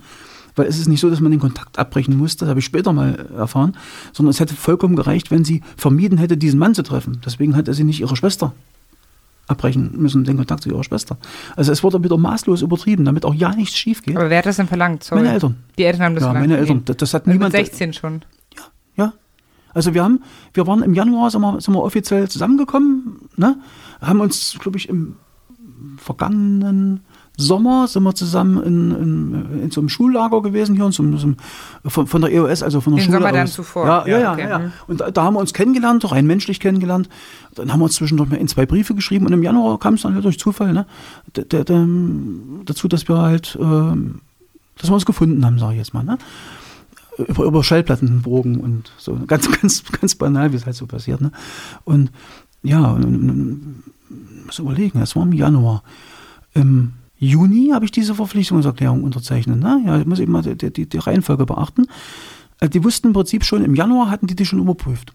Also wo wir zusammen waren, sozusagen, wo es rauskam, dass wir jetzt ein Paar sind, war eigentlich schon klar, weil vorher hatten wir ja Kontakt, der Name ist gefallen, wir haben uns mal Briefe geschrieben. Ne? Also die war schon über, die muss schon überprüft gewesen sein. in Aber von ihren Eltern jetzt oder von irgendjemandem Naja, wer, wer sollen sie sonst dort angegeben haben? Ich habe es ich hab's niemandem gesagt. Mhm. Und ähm, also So, also das- mein, und das- meine Eltern müssen den Kontakt halt jetzt mitgeteilt haben, ganz nach Dienstvorschrift. Ähm, Unser Sohn, sage ich jetzt mal, ja, äh, hat eine neue Freundin. Und Mit das hatte Namen- Konsequenzen dann für die. Mit Namen Freundin. sowieso, wohnt da und da und dann gibt es dann die ersten Ermittlungsberichte. Zack. So einfach ist das. Also das, das ist jetzt eine Mutmaßung oder das war jetzt tatsächlich so, das können Sie nach, okay, das, okay. haben, alle, haben wir alles schriftlich. Äh, Und dann haben Ihre Eltern äh, aber direkt gesagt im Januar zu Ihrer Freundin, Sie müssen jetzt den Kontakt abbrechen zu Ihrer Mhm. Dann Schwester. kam die Forderung, also erst erstmal haben sie versucht, uns generell auseinanderzubringen. Ja, ich sage bloß Thema Zersetzung, meine Mutter wird jetzt wieder im Dreieck springen, ist aber so, äh, was willst du denn mit der? Die liest doch den ganzen Tag nur. Musste die am Bus abholen, kann die nicht alleine laufen. Also so eine ganz banalen, runterziehenden Geschichten, wo mir klar gemacht werden sollte, dass das nicht der richtige ist. So. Und die war ja auch, wie gesagt, nicht mal Mitarbeiterkind. Das war ja schon alleine Wahn. Nicht standesgemäß. So, bin ich aber stur geblieben, weil wir haben uns geliebt. So, fertig, aus. Ich habe sie vom Bus abgeholt, bin halt hinten rumgeschlichen. Ja? Wir waren einfach nicht mehr auseinanderzubringen. Ich meine, wir sind jetzt über 30 Jahre verheiratet äh, und das nicht auf Zwang. Ne? Also nicht mal nach einer, Trans nach, einer Transidentität äh, hat unsere Liebe kaputt gemacht. Nichts hat unsere Liebe kaputt gemacht. Und das ist das, worauf wir stehen. Und das ist das, wo ich stinksauer bin. Weil sie hat ihre Familie dadurch verloren, dass sie mich liebt. Und das kotzt mich an. Da könnt ihr heulen. Muss ich aufpassen. Da wird es emotional. Aber sie ist dann, Kerstin ist dann auch zur Firma gekommen wegen Ja, ihnen. äh, das ist das Prinzip. Hopp oder top. Kriegen wir euch nicht auseinander, holen wir dich ins Boot. Weil die können liebevoll sein. Komm mal her, meine Kleine. Ach, und hat sie viel später gesagt, Mensch, wir hatten doch mal Zeiten, da war das so schön mit uns beten. Ja, weil wir jetzt nur noch Diskrepanzen haben. so, äh, ja, hat regelrecht vereinnahmt. Dann haben sie ihre Eltern sind gerade ein bisschen gestritten. Ne? Also da war es bei ihr zu Hause auch nicht so kuschelig. Das hat der Sache noch entgegengearbeitet oder zugearbeitet. Und ja, und dann ist er halt in unsere Familie reingerutscht und war nur noch bei uns. Und sie ist dann auch so. Und, und dann ist er automatisch mit äh, angesprochen worden, wie wär's denn und könnten uns nicht vorstellen und da geht das ganze Ding weiter. okay, dann machen wir jetzt eine Kategorie, die heißt Mach's Yourself. Mach's yourself. Und da geht es darum, dass die DDR ja äh, das Improvisiererland auch war, weil man eben auch im Mangel gelebt hat. Also meine Mutter zum Beispiel erzählt immer, wie sie sich eben abends die schicken Kleider genäht hat aus irgendwelchen äh, Gardinen. Also man hat improvisiert. Äh, Gibt es eine Sache, wo Sie sagen, die Ihnen jetzt einfällt, ah, da habe ich mal improvisiert, um aus dem Mangel was Gutes zu machen? Äh, die, die Frage habe ich im Vorfeld schon mal beantwortet, wo es darum ging, ob wir privilegiert waren. Mhm. Wo ich sagte, dass wir materiell durchaus privilegiert waren. Also wir hatten an, an nichts einen Mangel. Also äh, in dem Sinne, also meine Mutter hat sich ihre Klamotten im Exquisit gekauft. Mein Hochzeitsanzug, der war vom Maßschneider. Ja, weiß ich nicht. Also da, da hatten wir keinen Mangel. Das hat auch nicht, äh, nicht daran geändert, dass ich 14 Jahre lang ein Klappfahrrad gefahren bin, was dreimal geschweißt war. Aber das wurde dann auch in der Schlosserei in der Bezirksverwaltung geschweißt. Das war also auch kein Mangel. Also ich hatte einfach keinen Mangel in der Richtung. Also gab's gab's gab's wirklich nicht, ganz ehrlich nicht. Also außer den ganz normalen Mangel, äh, ich sag mal, Sie, Ihr Podcast, die Verkäuferin, der HO-Leiterin, ja, also wie es im, im, im Einzelwarenhandel in der DDR aussah, da möchte ich jetzt mich nicht darüber auslassen, das ist schon mal gesagt worden. Also das betraf uns genauso, aber wir konnten halt uns auch woanders noch Sachen holen. Ne? Das ist genau das, wo ich gesagt habe, ich kannte die DDR praktisch nicht. Ja, das ist genau das. Ja, ich kannte sie nicht. In dem Sinne. Also ja, dass ich für mein Motorrad keine Ersatzteile gekriegt habe, dass ich mir einen Bremsflüssigkeitsbehälterdeckel klauen musste, weil sie mir ihn abgeschraubt haben in Potsdam. Ich wusste noch bis alle, das kenne ich auch. Aber, aber, aber den richtigen deutlichen Mangel, so richtig Mangel, haben wir nicht gespürt. Und das meine ich mit Parallelwelt. Und das finde ich gefährlich, wenn eine so machtvolle Institution ne, wie eine Staatssicherheit halt in so einer Parallelwelt lebt. Mhm. Du, du, verlierst doch komplett die Bodenhaftung. Du hast ja kein, kein Gefühl mehr für die Leute, die du angeblich beschützen sollst. Ja, wo kommt denn da noch irgendein, irgendein Realismus zustande? Da, da kommt keiner. Gab es denn sowas wie Grundregeln, die jeder Stasi-Mitarbeiter beherzigen müsste? Also so eine Art Ehrenkodex oder so, was sie quasi im Schlaf aufsagen konnten zu der damaligen Zeit, weil das ihnen so eingetrichtert worden ist? Ja, das klingt jetzt wieder, das klingt wieder sehr geheimdienstlich und nach, nach, nach, äh, nach 007. Äh, es gab, was ich vorhin sagte, diese, diese, Grund, diese Grundeinstellung, ein Tschechist muss ein heißes Herz, einen kühlen also. Kopf und saubere Hände haben. Also so eine, so eine, so eine, so eine überzogene und eigentlich völlig belanglose Ethik, weil die wurde ja mit Füßen getreten, wo nur immer. Und noch dazu, wenn, wenn das Zitat von einem Massenmörder stammt, ein Ehrenkodex. Also es gab Konspiration ging über alles, ganz salopp gesagt. Das reichte bis in die Familie rein. Das äußere Erscheinungsbild müsste stimmen. Also sprich sauber und ordentlich gekleidet und entsprechend, also dass man auch sieht, dass das diejenigen sind. Völlig bescheuert. Da muss ich wirklich grinsen, ehrlich. Habe ich mich damals beschwert, ne, wo ich mit, mit 18 nach dem Abitur im Anzug mit Schlips in Halle in der Straßenbahn zur Bezirksverwaltung gefahren bin und habe dann ehemalige Klassenkameraden möglicherweise getroffen oder wurde gesehen, ja, die wussten, ich gehe zur NVA, ins Berufsoffizier, und dann bin ich mit Schlips und Krank durch alle gefahren mit 18 Jahren. Ich, äh, da habe ich mal zu meinem, das ja, da habe ich mal zu meinem äh, Referatsleiter gesagt, ich sage, können wir das nicht mal irgendwie anders machen? Kann ich mich vielleicht mal irgendwie ein bisschen bedeckter kleiden? Ich sage, da kann ich mir gleich ein Schild Stasi umhängen, habe ich gesagt zu dem. Mhm. Genosse, das gibt eine Kleidungsvorschrift. So viel zu dem Thema Vorschriften. Ja, ja okay. So ein Haarschnitt, Bart war verboten, mhm. Indienstordnung, ja, habe ich, finde ich jetzt nicht gleich raus. Ja, also das war verboten. Äh, es gab halt, ein, die Leute haben eine ganz bestimmte Aura gehabt, sag ich mal. Ne?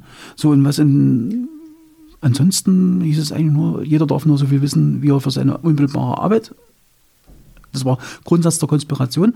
Also jeder nur so viel wissen, was er zur unmittelbaren Aufgabenerledigung braucht, nicht mehr. Möglichst das Wissen noch streuen zu einzelnen Sachen, damit nicht jeder alles weiß. Also eine klassische Geheimdienstkonspirative Arbeit, also so wie es üblich ist in jedem Geheimdienst. Ähm, und dann gab es natürlich auch noch dieses Selbstverständnis dieser alten Genossen. Ne? Also das, das, das ist aber das, da kann ich ganz schlecht drüber reden, weil das hat mich damals schon angekotzt. Äh, die, diese Betonköpfe, diese, diese Sauf, Saufkumpane, anders kann ich es nicht mhm. bezeichnen. Ich habe über unser Referatsvergnügen berichtet und das war kein Einzelfall, das war die Norm. Ähm, ja, das ist, der, der Kodex war eigentlich, naja, man hat, man hat diese Ausweis in der Tasche, diesen Klappfix, ne? Also damit ist man im, im erlauchten Kreis. Ne? Mhm. So. Und das ist schon irgendwie, also es gab dann auch Leute, die völlig arrogant aufgetreten sind, ne? die dann in, in sinnlosesten Situationen irgendwie das Ding rausgeholt haben und hier, bumm, mir ist einfach Staatssicherheit und haben dann erstmal alles vom Tisch gewischt. Da äh, gab es total arrogante Typen, absolut. Aber konnte man nur die Hauptamtlichen erkennen? Ja, natürlich. Okay. Die EMs doch nicht, ne? die waren ja, die haben, äh, ja, wissen Sie, das waren Punks, das waren äh, Kirchenleute, das waren was weiß ich was alles. War die äh, Angst vor den IMs wirklich so gesellschafts- und alltagsprägend? Ich weiß es nicht. Ich habe die Gesellschaft nicht gelebt. Mhm. Wie war Aber denn wenn, ich, wenn ich mir die Leute anhöre, was jetzt so, was man so hört, ja, natürlich. Wie war denn das Verhältnis von Hauptamtlichen zu inoffiziellen Mitarbeitern? Also so nochmal kurz die Hierarchie so ein bisschen zu verstehen bei der Stasi. Es gab da Kontaktpersonen, oder wenn ich es jetzt richtig wiedergebe, die Terminologie. Kontaktpersonen? Nee, oder wer hat die Auskunft geführt? Dann. Führungs, Führungsoffiziere. Führungsoffiziere, das war das, ja. ja. Na, das ist ja das, wo, wo man im Prinzip daraufhin geschult wurde. Mhm. Später in der Lage zu sein, mit IMs zu arbeiten. So. Also es gab eine ganz klare Trennung. Ich, ich bin dein Führungsoffizier, du bist auf Deutsch gesagt mein, mein Muli, hätte ich fast gesagt. Aber nee, das, das war auch so verschieden, wie die Menschen sind. Teilweise war das fast eine freundschaftliche Beziehung, die unter Druck geworfen wurden. Da war das natürlich eine ständige Angstbeziehung. Da gab es tausende Varianten. Ja, aber das liest man ja auch manchmal, ne? dass das fast mhm. väterliche Freunde waren, diese Führungsoffiziere, weil ähm, sie auch die einzigen waren, denen die Leute dann vertrauen ja, noch konnten. ja, war zum Beispiel bei den Kinder-EMs manchmal ein großes Thema, bei sich vom Christian. Das war natürlich cool, hat er gesagt. Ne? Das, ich, kann das, ich kann ihn ja mal zitieren, weil das kommt in der Doku offiziell. Das ist also nicht, was ich irgendwo verrate. Wo er meint, das ist schon cool, wenn man dann in einer, in einer geheimen Wohnung mit der Stasi sitzt und kriegt eine Zigarette angeboten und Alkohol und pff, ist schon cool. Ne? Mhm. So, der hat übrigens nach ein paar Monaten einen Rückzieher gemacht. Ne? Der Gute. Also Wer ist ein, jetzt äh, Christian? Haben Sie? Da, da ist in der in Erdogo als Protagonist mit Mhm. bei. Der wurde auch, auf, Und waren Kinder ähm, EM. Okay. wurde auch auf, auf, auf Basis von Druck geworben. Also, ne? also zu Anfang war das noch so, ja, okay und so. Ne? Also ich will ihm jetzt nicht ins Wort reden, aber ähm, er hat dann sehr schnell erkannt, dass das irgendwie, irgendwas passt da nicht. Also da, und dann hat er sich selber rausgezogen, ist einfach nicht mehr hingegangen, Feierabend aus. Und es gab dann etliche konspirative Wohnungen in der Stadt, wo Ja, sich dann immer heimlich die Offiziere und die das waren ganz IMs normale Mietwohnungen getroffen haben. im Ja. Neubau oder irgendwo. Spielt keine Rolle. Einfach ganz stinknormale Wohnung, da war irgendein Namensschild dran und dann äh, hatten die Leute einen Schlüssel und sind hingegangen und das war's. Bei der konspirativen Wohnung wurde dann natürlich vorher gecheckt, wer wohnt da rundherum, dass nicht irgendwie im Umfeld jetzt äh, irgendwelche feindlich negativen wohnen, sondern möglichst systemkonkurrente. Die wurden natürlich auch alle ringsherum überprüft. Ne? Also das Ganze, das, das dann der, der Rattenschwanz, der war natürlich hinten dran. Mich würde noch interessieren, wenn wir gerade bei dieser Technik sind, was hat es mit diesen Decknamen auf sich? Also irgendwie hatte doch jeder IM einen Decknamen, oder? Ja, da, da, das, da muss ich sagen, habe ich meine eigene Meinung zu. Ich glaube, ich glaube, ich sage nicht, ich weiß, ich glaube, das hängt mit einer gewissen Identifikation zusammen, weil der Deckname hat sich für gewöhnlich der IM selbst gewählt. Ich vermute mal, dass das eine Art Trick ist, oder vielmehr, was dahin gehen soll, halt eine Identifizierung zu schaffen. Ne, Eine Bindung. Wie gesagt, ich habe es selber nicht gemacht, ich habe kein IM geworben, ich habe kein. Ja, okay. Mich würde noch interessieren, wer hat denn eigentlich entschieden, was relevant war? Also was wurde alles beobachtet? Weil manchmal liest man sich ja durch die Akten oder was so notiert ist in Büchern und das kommt einem wahnsinnig irrelevant vor. Ne? Also zum Beispiel auch irgendwelche profanen Dinge wie, wie Gärten angeordnet sind oder so. Aber was war denn da die Direktive? Was, was war die Vorgabe? Also es, es gab da direkte Vorgaben inhaltlicher Art, was ist feindlich negativ. Ja? Also zum Beispiel jetzt ein, mit, mit, Gammler mit langen Haaren und ein, ein Parker, äh, vielleicht noch äh, Frieden hier, Schwerter zu Flugscharen, aha, das war da schon mal, ne? das hatte man schon mal eine Hausnummer. Da gab es so, ich bin mal aus noch Stereotypen. Und über den hat man dann erstmal Informationen gesammelt, um auch was gegen in der Hand zu haben? Oder also nur, wie die Strategie so war, wenn man den Gammler gesehen hat, Ich identifiziert nur hatte? aus der Theorie. Ich, ich habe Mhm. selber Ja, ja, nicht, ich war nicht in der 20, ich habe damit keine Berührung gehabt, überhaupt nicht. Ich kannte nur Wirtschaft, Reisekader und mal einer, der übersiedeln wollte, einen offiziellen Antrag gestellt hat, mehr nicht, das war alles. Die, die, diese wirklichen, die, die hässlichen Dinge, die jetzt in den Dokus auch kommen, ja, also wo dann die, äh, das war Abteilung 20. Also die Künstler, Kulturschaffende, Kirche, da, da, das ist doch das. Das ist, da, da liegt dort der Hase im Pfeffer. Ne? Und dann, dann dummerweise, also weiß ich, dummerweise ist Quatsch. Ich war halt nicht in der 20 und dadurch habe ich davon keine Kenntnis erhalten. Weil es gab abteilungsübergreifend keine Informationen. Ich kann mir vorstellen, dass aber so, auch so generell wäre wahrscheinlich eine Drucksituation auch für die EMs ist, irgendwas berichten zu müssen, oder? Also weil ein Freund von meinem Ja. Vater hat halt äh, hat eine, seine Stasi-Akte beantragt, wo eben auch sowas Banales, was du gerade meintest, Ja. drin stand. Er hat eine Freundin, er macht seine Ausbildung gut. Äh, und nachmittags spielt er gerne Fußball, wo man das liest und sich so denkt, okay. Und aber das ist ja wahrscheinlich dann einfach eine Drucksituation. Da gibt es halt ein, zwei Stasi-Spitzel äh, in dem Ort, die irgendwie was berichten müssen. Und wenn es dann nichts zu berichten gibt, dann kommt da eben sowas bei raus. Richtig. Und, und der, der Führungsoffizier hat auch den Druck, Informationen zu bringen. Ja. Ja, also das, das, das wurde regelrecht ausgewertet. Was bringt der EM? Bringt er relevante äh, Informationen oder nicht? Berichtet er wirklich umfassend? Wahrheitsgemäß, da wurden dann gegen EMs mit aufgestellt unter Umständen. Ne? Da Ah, gab es ja. dann, ja, da gab es Überprüfungen von EM gegen EM. Das, gab, das hat Blüten getrieben ohne Ende. Das war paranoid. Es gab schon auch eine Misstrauenskultur, ne? Wir hatten das vorhin Ja, mal ganz genau, kurz. eine Die, Misstrauenskultur, die, ja, die das Agenten wurden gegenseitig, Wort. haben sich Mhm. gegenseitig überwacht und auch in der Familie, oder? Auch zum Teil, dass man sich da gegenseitig quasi doppelt bespitzelt hat. Davon kann ich jetzt nicht sagen. Okay. Nee, nee echt nicht. Also das ist. Nee, Nee, auch vom nee also wenn, gelesen, das, wenn, das, klar, wenn ja. das Fälle gab, also das Gefühl hatte ich jetzt nicht, nee. Aber Misstrauenskultur haben sie bestätigt, jedenfalls. Ähm, ja, aber nicht jetzt in der Familie. Da war ja das, das war ja alles in Linie. Das, das weicht jetzt davon ab. Das hat mit meinem persönlichen Mhm. Okay. Nichts zu tun. Äh, Das ist das, was man dann äh, gelernt hat, sage ich mal, so in der Praxis oder in, in, in der Theorie, dass halt dann entsprechend auch ein EM mal pla- platziert werden kann als Überprüfung in das EM oder sowas. Ne? Ich meine, es gab ja auch dann Kaderspitzel, also sprich Mitarbeiter, die Mitarbeiter bespitzelt haben. Sind Sie denn selbst auch in irgendeiner Form mal bespitzelt, Ja. überwacht worden? Also ja. ich vermute es ganz stark. Es gibt darüber keine Aufzeichnung, weil leider Gottes wirklich sämtliche Akten von Potsdam vernichtet wurden. Also Ah, ja. ich habe mit der BSDU gesprochen, mit der, mit der Frau Richter. Es gibt wirklich von Potsdam nichts mehr. Das ist komplett durch den Schredder gegangen. Und das finde ich tragisch. Mhm. Weil in Potsdam war die Zeit, wo, wo ich angefangen habe, auch kritisch zu werden teilweise. Äh, dann kam in Halle wegen dem Praktikum, da wurden wir zum Beispiel mal eingeladen von einer völlig wildfremden Mitarbeiterfamilie. Also wie die auf uns kamen, weiß ich nicht. Ach ja, und kommt doch mal vorbei und da waren wir zum Abendessen und dann haben laufend gefragt und irgendwelche Fragen gestellt, wo, wo dann bei mir schon was geklingelt hat. Ne? Wo ich sagte, die fragen dich doch aus hier. Aha. Ja, aber auch nichts gesagt. Ne? Du konntest ja nicht beweisen. So, na gut, das ist, war einmal und komischerweise blieb das bei diesem einen Abend. Es wurde auch keine Freundschaft, das war nie eine Freundschaft. Wo ich dann hinterher, hinterher, viel, viel später mal gesagt, Mensch, da muss doch irgendwie was mit Carlo zu tun gehabt haben. Oder da kam einer in Potsdam, der wollte mich unbedingt dann mal besuchen. Ne, wir sind dann noch in der Dübener Heide gefahren, der hat uns am Wochenende besucht. Den Typen hatte ich nicht, kaum irgendwie Verbindung zu gehabt. Ich fand den weder sympathisch noch unsympathisch, der war mir einfach egal. Also das war jeder von, von vielen, so auf Deutsch. Warum der nun gerade mich kennenlernen wollte. Ich war auch arg, arglos da. Ne? Und da haben wir halt ein Wochenende mit dem verbracht. Gibt es noch Fotos von. Ähm, wo ich sage, das kann, das kann nur diesen Hintergrund gehabt haben. Haben Sie den mal gefragt, wenn es sogar noch Fotos gibt? Dann haben Ach, Sie vielleicht ich noch habe keine Kontakt. Ahnung mal, wie der hieß. Okay. Ich, ich weiß nicht mal, wo der wohnt. Ich weiß nicht, was der macht. Das ist Dann mal ganz kurz, um das klarzukriegen mit diesen Akten. Also Sie haben gar keine Opferakte dann? eine Opferakte? Also es gibt auch Täter- und Opferakten, nee, oder? Nee. Wo, wo, soll ich, wo soll ich eine Opferakte hernehmen? Ja. Ich, ich war Täter, Punkt. Genau, Das aber steht immer außer Frage. Immer ja, bei- ne, bei weil wir gerade hatten, dass es äh, durchaus beides gab, ähm, auch bei der Sta- Stasi-Mitarbeitern. Also Mhm, das gab's, also Sie haben die Akte, die Sie jetzt auch mitgebracht haben, das ist Ja. eine Täterakte. Ja, natürlich. Okay, und Ja. die lag äh, dann eigentlich jetzt mal, der, wissen Sie, wo die lag, wenn die nicht zerstört wurde? Die war äh, in, in, der, äh, in Halle haben sie was Okay. gefunden.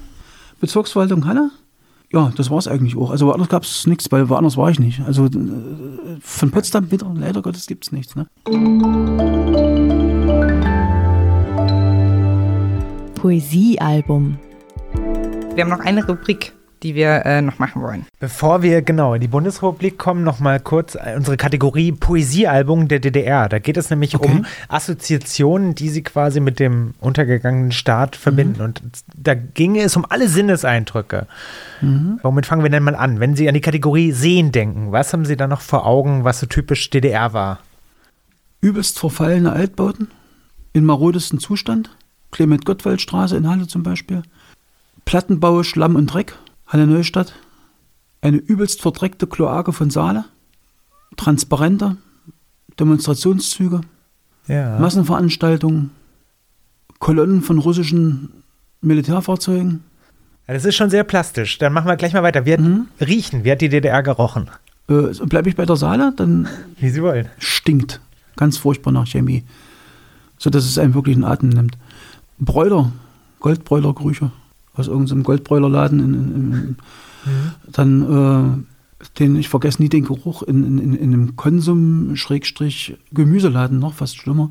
Also im Konsum roch es ständig nach äh, sauer gewordener Milch, weil die in solchen Schlauchbeuteln waren. Da ist immer was ausgelaufen, das stand dann in der Wärme und dann hat das da in den ganzen Laden so, so nach richtig nach vergammelter Milch gestunken. Und im Gemüseladen stank es eher nach irgendwelchen äh, vergammelten Kartoffeln, also schlecht gewordene Kartoffeln, die dazwischen irgendwie verrottet sind. Und äh, das, das, das, das ist schon krass. Oder wie es beim Schuster roch. Ne? Das gab ja damals noch Schuster. Dieser Geruch nach Leim, Leim und Leder. Äh, dann wie ein Trabi stank, ja, natürlich. Ähm, hören?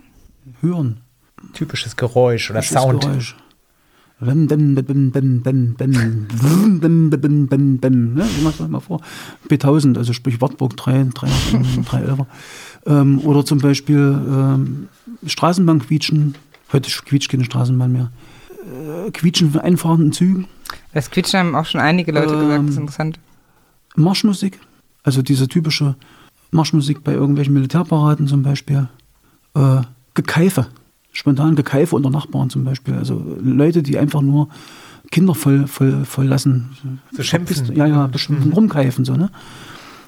Ja. Wie hat die DDR geschmeckt? Ach, geschmeckt. Oh.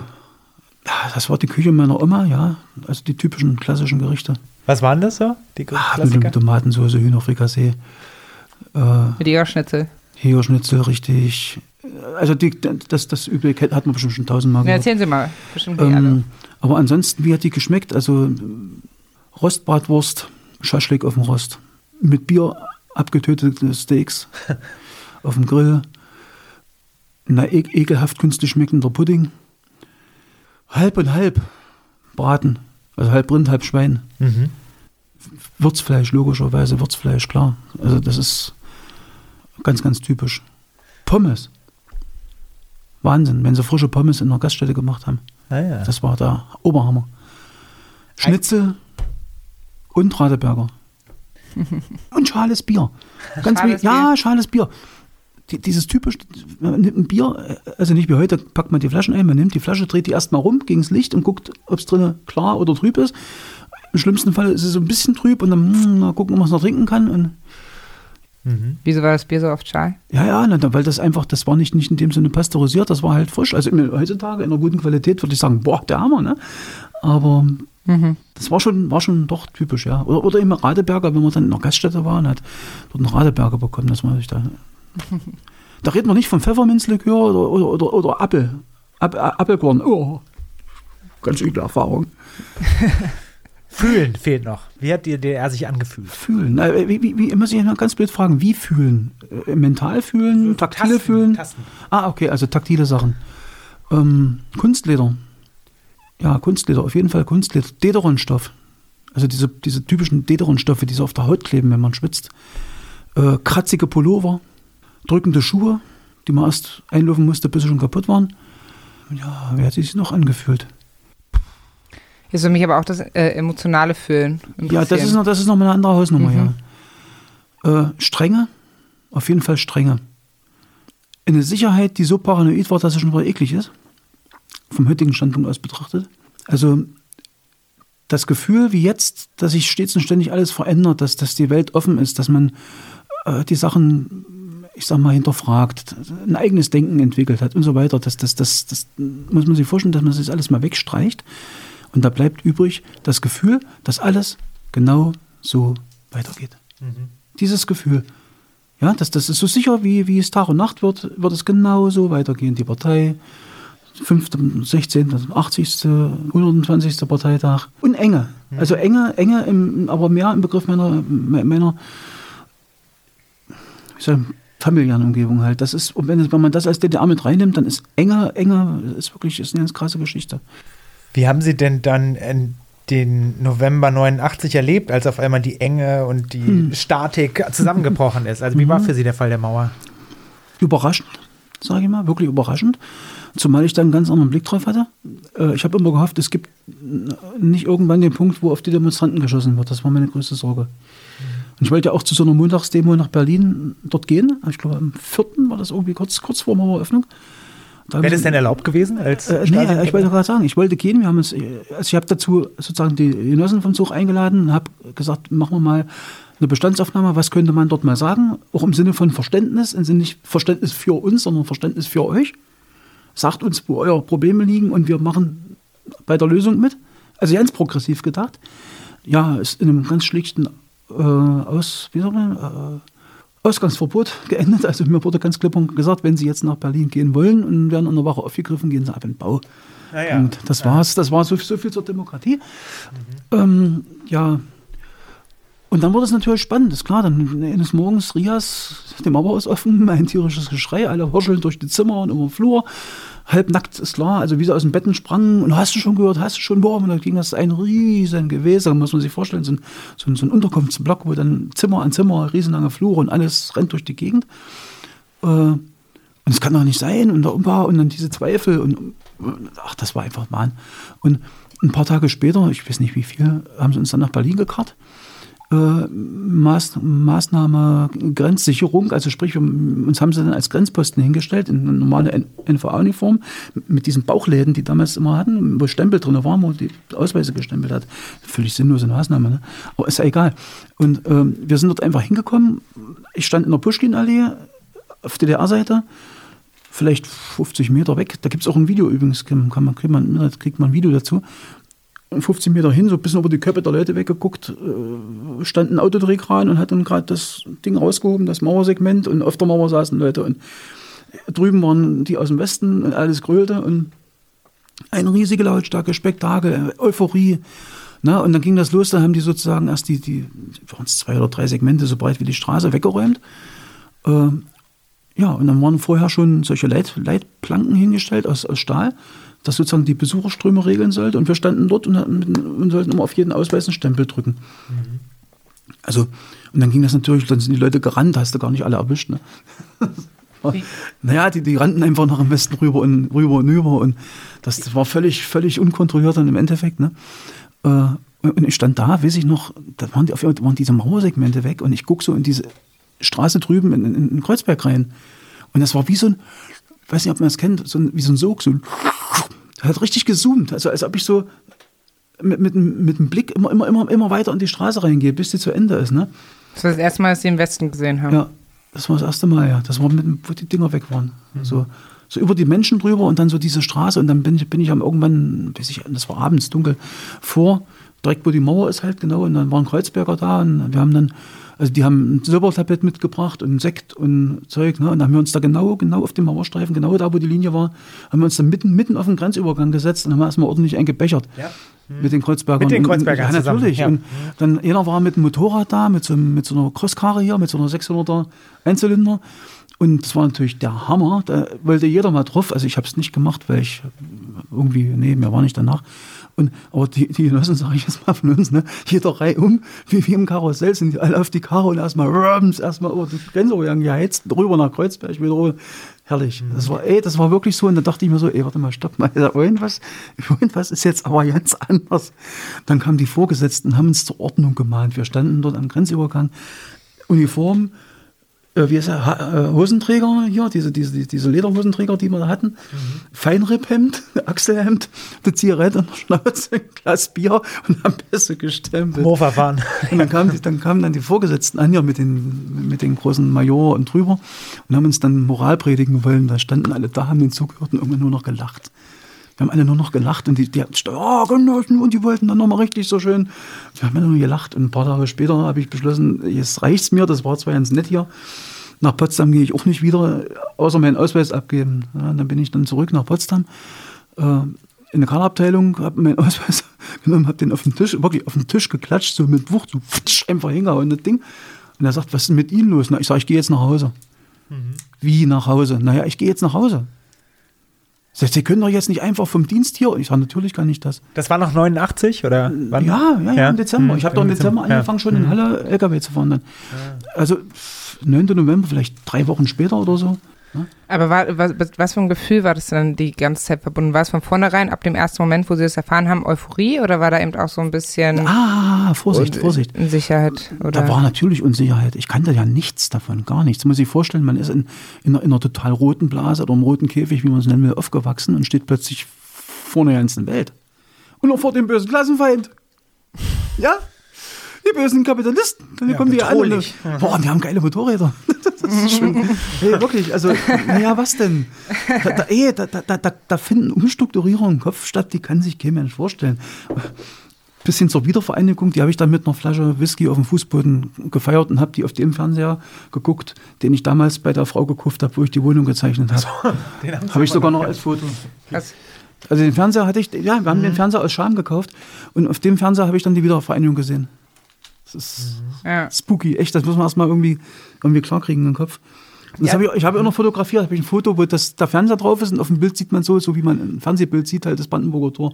Aber man muss ja auch sagen, kurz danach war die Stadtsicherheit am Ende. Die hat, mhm. wenn ich es richtig notiert habe, am 31. Januar 90 sämtliche Mitarbeiter entlassen. Also hat sich quasi selbst. Das war aber zu aufgelöst. dem Zeitpunkt, wo ich gegangen bin, noch nicht abzusehen. Mhm. Da ja. haben die noch ganz, ganz konkret von AFNS gesprochen und wir haben neue Ziele und wir müssen neue Richtlinien und da, da, ich kann machen, was ihr wollt.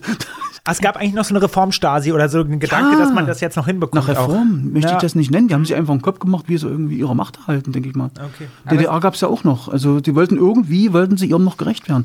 Aber wie, weiß ich nicht mehr. Also ich habe das alles nicht mehr miterlebt. Es ging ja dann aber auch gleich äh, die Aktenzerstörung los. Also die wurde ja dann aufgehalten. Mhm. Ich habe es mir notiert am ja. 4. 5. Dezember 89 besetzten Bürger die Dienststelle der Stasi in den Bezirken und Kreisen. Ja. Und am 15. Januar 90 haben dann Demonstranten die Zentrale der Stasi in Berlin-Lichtenberg mhm. Ja. äh, gestürmt, steht hier, ja. um halt die, diese Aktenzerstörung zu verhindern, damit heutzutage eben auch Menschen überhaupt die äh, Möglichkeit haben, ihre Akten, wie sie jetzt einzusehen. Haben Sie ja. davon irgendwas mitbekommen noch? Nee, von der Aktenzerstörung? Ich gar nicht ähm, weil da war ich mit ganz anderen Sorgen beschäftigt, nämlich wie fahre ich ohne Fahrpraxis einen LKW. Das war so mein Problem an dem Zeitpunkt. Allerdings hat Kerstin das sehr wohl mitbekommen. Die war nämlich in der, in der Bezirksverwaltung, als die Schredder anfingen zu laufen. Ne? Also äh, die hat es mitbekommen, live. Also die hat dann gesehen, wie die Säcke geschleppt wurden und alles. Und, und äh, da war sie aber im, im, Prinzip schon raus. Also sie ist dann, sie war ja schwanger gewesen und ist dann auch noch, mhm. bevor alles aufgelöst wurde, ist sie dann auch gleich raus. Hm. Wissen Sie mehr darüber von Kerstin? Also war das etwas, was jeder dann in der BV wusste, dass sie jetzt geschreddert werden? Ja, oder war das, das auch? Das, das, das war klar. Mit, ja, das war auch die Ansage, Leute, äh, nehmt, was ihr in die Hände bekommt ja, und macht und zerstört Also okay. es kam eine Kollegin von, äh, Kollegin sage ich schon, eine Genossin aus dem Referat, ja, die kam an und äh, Kerstin, Kerstin, ich habe deine Akte gefunden, die habe ich gleich durchs Klo gejagt. Ja? ja. ja, ist kein Witz jetzt, ehrlich. Und sie so, äh, warum? Steht dir ja nicht zu, wa? Also da, da, hat sie jetzt erstmal ja nicht so richtig schalten können. Es war wahrscheinlich nur ein Teil. Also sie hat ja selber ihre Akte, ist ja ein bisschen was da, mhm. aber eben nicht viel. Aber unter Umständen hat sie wirklich den, den Teil, wo das um die ganzen Verhörgeschichten geht, hat die unter Umständen echt durchs Klo gejagt. Ne? Mhm. Also da, da bin ich jetzt noch sauer. Ja. Wie hat sich dann direkt dann auf der Straße der Umgang mit den äh, Leuten von der Stasi verändert? Das klingt jetzt alles ganz euphorisch, dass sie da an der Mauer standen und dann gefeiert haben mit den Kreuzbergern. Aber wahrscheinlich war es. Da doch wusste ja keiner, so dass es Stasi ist. Wir waren ja bis Grenzposten. Okay. Also das war jetzt nicht, haben Sie da, guck mal, da steht die Stasi, sondern mhm. das waren Leute in Uniform, die haben, die haben Grenzposten gemacht. Mehr okay. Hatten Sie so eine Situation, dass Sie als Stasi erkannt wurden und dann plötzlich als Stasi-Schwein oder ähnliches? Gar nicht, das habe ich von vornherein ausgeräumt. Weil ich, egal wo ich hinkam, zu welchem Job, mit welchen Leuten ich Kontakt bekommen habe, immer von vornherein gesagt, bevor wir jetzt irgendwo in eine nähere Beziehung, sprich entweder Freundschaft oder berufliche Beziehung gehen, möchte ich eins klarstellen, ich bin Mitarbeiter der Stadtsicherheit gewesen, von 86 bis 89. Wenn wir das klarkriegen, dass du damit leben kannst, können wir Freunde werden. Mhm. Und hat das manche Jobs dann verhindert? Weil man hört ja auch nee, häufiger. Also ich habe mir selbst die Jobs verhindert. Mhm. Nee, nur um noch kurz einen mhm. Satz äh, okay. Gedanken weiterzuführen. Öffentliche Berufe waren ja für mhm. Stasi-Mitglieder in der Regel nicht mehr möglich Korrekt. irgendwie. Und es gab auf einmal auch eine andere gesellschaftliche Ächtung, eine ja, Art Stigmatisierung. Ja. Ähm, Genau, also und nicht jeder ist offensiv damit umgegangen. Also ich, eins mal vorneweg, hab, nach der Wende habe ich eigentlich die DDR kennengelernt. Mhm. Ja, das muss ich mal so sagen. Also sprich, wenn ich im Dezember 89 bin ich auf dem LKW gegangen und habe dort als Kraftfahrer gearbeitet, äh, Altersheime beliefert mit Brot und Brötchen, äh, von einem Handelstransport damals noch. Und da bin ich ganz normal in eine Produktion gegangen, sage ich mal jetzt. Ganz wie jeder andere DDR-Bürger auch. Und dort waren auch DDR-Bürger, da war nichts anderes. Das waren die Leute, die schon immer da waren. Die Verkaufsstellen waren schon immer da, die alles. So, da bin ich sozusagen. Äh, das, das Krasse ist, es fühlte sich für mich wie ein Sprung in eine völlig fremde Welt an. Ja. Da habe ich erst mal gelernt, was ist DDR. Da, also, als ich mit meinem Ello, den ich damals hatte, als Lieferfahrzeug mit dem kompletten Fahrhaus durchgebrochen bin, okay, oder wo mir die Hinterachse hinten auf immer nebenher lief, weil das einfach nur Schrott war, was die gefahren haben. Und ich bin gefahren und das Bremspedal klackte einfach nur durch, ohne dass eine Bewirkung kam. Und das bei 80 auf der Landstraße. Mhm. Da fand ich nicht witzig. Und das war, da habe ich erstmal mitbekommen, in welchem Zustand dieser Staat war, die Produktionsstätten waren. Ja? Mhm. Also das war schon eine krasse Geschichte. So, und dazu kam natürlich, wie Sie sagten, der, die, diese Ächtung der Leute. Ne? Man war als ja. Stasi-Schwein erstmal voll auf dem Trapez, egal was man gemacht hat, wie lange, wie jung man war oder sonst was, ohne jeglichen Hintergrund.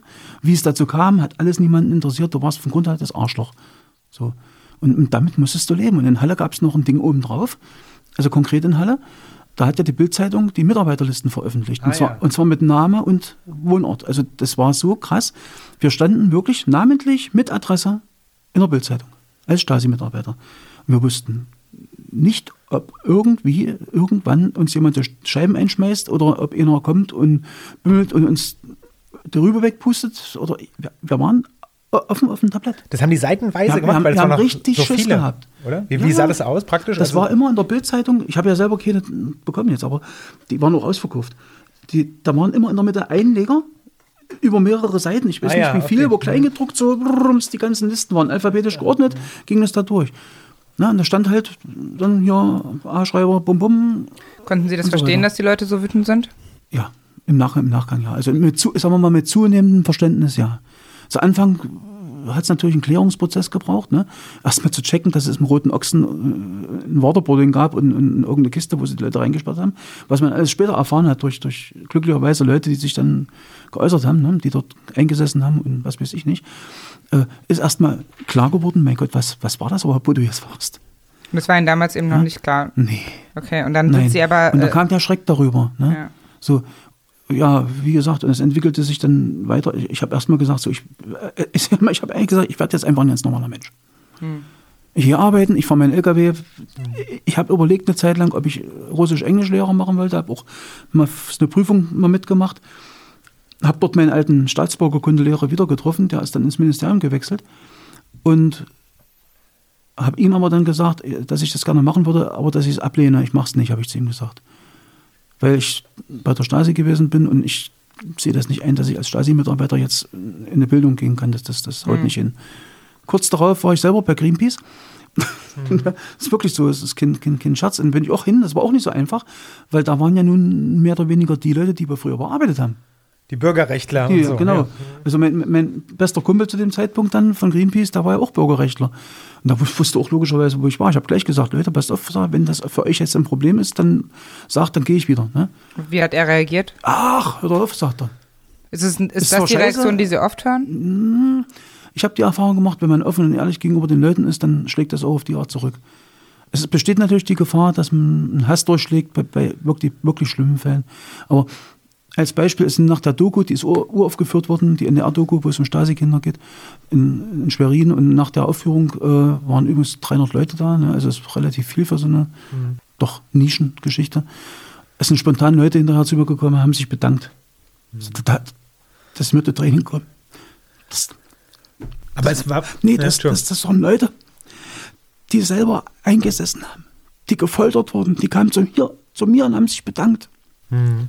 Das, das, das hat mich beruhigt. Haben Sie das Gefühl, dass das, also machen Sie das auch deswegen, um so eine Art Nee. Verzeihung bei den äh, Leuten zu Nee, erbeten? da- weil oder? das liegt nicht bei mir, diese Verzeihung zu erbitten. Okay. Das liegt bei den Leuten selbst, diese Verzeihung zu geben oder nicht.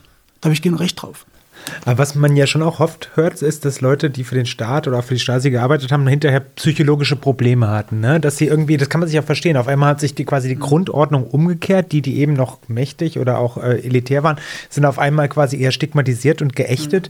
Und das, das muss, da muss man schon sehr stabil sein, denke ich mal, um nicht in eine, in eine Krise reinzugeraten. Aber das, so habe ich sie vorhin wahrgenommen, die hatten sie schon auch hinten dran, oder? Oder hab ich- Identitätsprobleme. Nee, die auch. hab ich, ne, Identitätsprobleme habe ich keine hin- äh, hinterher gehabt. Im Gegenteil.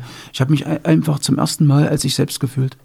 Mhm. Ja, also ich war zum ersten Mal kein Instrument von irgendjemandem. Und da muss ich vielleicht mal zur Innersache vorwegkommen. Also ich habe über die ganzen Jahre, über die ganze Nachdenkerei, habe ich mir drei Grundsätze für mein Leben gesetzt. Also wirklich, und, und da halte ich auch dran fest. Der erste ist, dass ich niemandem mit meiner Arbeit wieder Schaden zufüge. Ne? Ich habe es einmal getan, mache ich nicht wieder. Egal in welcher Arbeit. Und, und egal welcher Schaden. Der zweite ist, dass die Privatsphäre des Menschen unantastbar und heilig ist. Und der dritte, dass ich mich von niemandem vor irgendeinen Karren spannen lasse. Nicht von dem Betrieb, nicht von der Institution, nicht von der Ideologie und nicht von dem Staat. So, und nach den drei Grundsätzen versuche ich seitdem zu leben. Das gibt Probleme. Ja. Mich würde noch ganz kurz interessieren zu Ihren Eltern. Haben Sie denn mit denen mal das Gespräch gesucht über Ähm. diese Zeit bei der Stasi? Und hat das funktioniert? Also mit meinem Vater nicht. Wir haben ganz andere Probleme gewälzt. Äh, Also nach, nach der Wende, als er der Meinung war, dass ich bei Greenpeace bei einer verfassungsfeindlichen Organisation bin, musste ich kräftig lachen. Also wir haben eigentlich äh, uns rein weltanschaulich so auseinandergelebt, dass wir es bis zum bitterbösen Disput gebracht haben. Und habe ich dann gesagt, solange du von deinem hohen Ross nicht runterkommst, dann sehen wir uns nicht mehr. Und es gab jahrelange Diskrepanzen. Ja, wie gesagt, dann, wir haben auch völlig andere, einen völlig anderen Übergang genommen von der DDR zur ne, BRD, eben erst nach 20 Jahren Stasi, mit einem abgezahlten Haus und einem Geld auf dem Konto äh, gewechselt in öffentlichen Dienst. Man höre und staune. Wo hat er dann gearbeitet genau? Ähm, da, wo genau, das war irgendwie äh, öffentlicher Dienst in einer Psychiatrie, geschlossene Psychiatrie, als Pfleger, also Krankenpfleger vom Beruf. Wie war es bei Ihrer Mutter? Äh, eigentlich ähnlich. Also mit ihr auch, also Sie haben jetzt vorhin schon so ein paar Mal angedeutet, ge- äh, gesagt, meine Mutter würde jetzt die Hände über den Kopf Mhm. Ja, zusammenschlagen. natürlich, wenn die wüsste, dass Also ich über unsere Familie rede. Genau, mit ihr haben Sie aber dann schon versucht, das Gespräch zu suchen über die Stasi-Zeit. Ja, habe ich. Ich möchte sagen, sie gibt sich ja wirklich Mühe. Es ist, es, ich möchte nicht mal sagen, sie will nicht. Ich glaube, sie kann nicht. Das ist in ihrer, in ihrer Charakterstruktur nicht verankert. Ähm, sie hat wirklich echt eine Bereitschaft bekundet und wollte, wollte auch was mal, mal auf meine Fragen eingehen. Hat das aber in einer Art und Weise getan, dass ich damit nichts anfangen konnte. Also einmal so, das nächste Mal wieder was anderes erzählt und also ich konnte daraus nichts entnehmen. Ich, ich habe dann nur die Schlussfolgerung getroffen, also äh, äh, lass in Ruhe. Dass sie noch vor diesem Brett steht vielleicht, von dem Sie vorhin sprachen? Ich, ich, ich kann die Frau nicht zwingen. Okay. Ich, ich, ich muss einfach nur respektieren, dass sie darauf eine andere Meinung hat. Es gibt keine rechtliche Handhabe. Leider Gottes muss ich sagen, also ich bin manchmal kurz davor gewesen, dass ich sagte, warum haben wir nicht alle eine Abstrafung bekommen? Ne? Also wir haben alle in dem Sinne Straftaten begangen. Ganz mhm, einfach durch ja. Missachtung von, äh, naja, wie soll ich sagen, Missachtung der Privatsphäre und so weiter etc. Bei B sind ganz, ganz eindeutige Verletzungen, äh, die man auch strafrechtlich ahnden könnte. Und ich bedauere es ehrlich gesagt ein bisschen, dass das nicht passiert ist. Aber das war wahrscheinlich einfach bei 91.000 Leuten zu viel. Ich hätte nur noch eine Frage. Und zwar, äh, Sie sitzen jetzt hier, um das nochmal zu mhm. beschreiben, wir machen davon mal auch noch ein Foto, damit es andere Menschen sehen können, mit diesem dicken Ordner, beschäftigen sich mit ihrer Biografie gemeinsam mit ihrer Frau, also arbeiten ihre Schuld auf. Wird es dann generell in Deutschland genug gemacht? Ist das Ihr Eindruck? Ich habe ja den gegenteiligen Eindruck. Ich schicke aber voraus, dass das in jedem einzelnen Fall differenziert betrachtet werden muss. Ne? Also manche Leute können es nicht, weil es einfach von der Psyche her nicht, nicht geht, schaffen sie nicht. Manche wollen es nicht aus Bequemlichkeit. Ne? Also von den Tätern meine ich jetzt. Ne? Opfer ganz, ganz schwierig. Ne? Also die Opfer selbst, äh, also da hörst du nur Psychotherapie und dies und das und jenes und ganz schlimm. Also ein, ein, eins finde ich echt der Hammer. Also alle Leute, die ich kennengelernt habe bisher, die irgendwo durch die Stasi richtig, richtig im Dreck gesteckt haben, von Haft bis sonst was, da war nicht ein Mensch dabei, der sich ich sag mal, ungebührlich verhalten hätte oder irgendwas. Also ich habe mit, mit den meisten längere Zeit Kontakt gehabt, es sind Freundschaften daraus entstanden. Also das ist wirklich, also das, da bin ich unglaublich dankbar für. Okay, das ist eigentlich ein ganz gutes Schlusswort, oder? Ja, ich finde auch, es ist deutlich geworden, dass sie die, das, was ja auch schon 30 Jahre herliegt, was auch nur ein Teil ihrer Jugend und Kindheit war, nicht losgelassen hat seither, wahrscheinlich ihr ganzes mhm. Leben lang sie nicht mehr loslassen wird.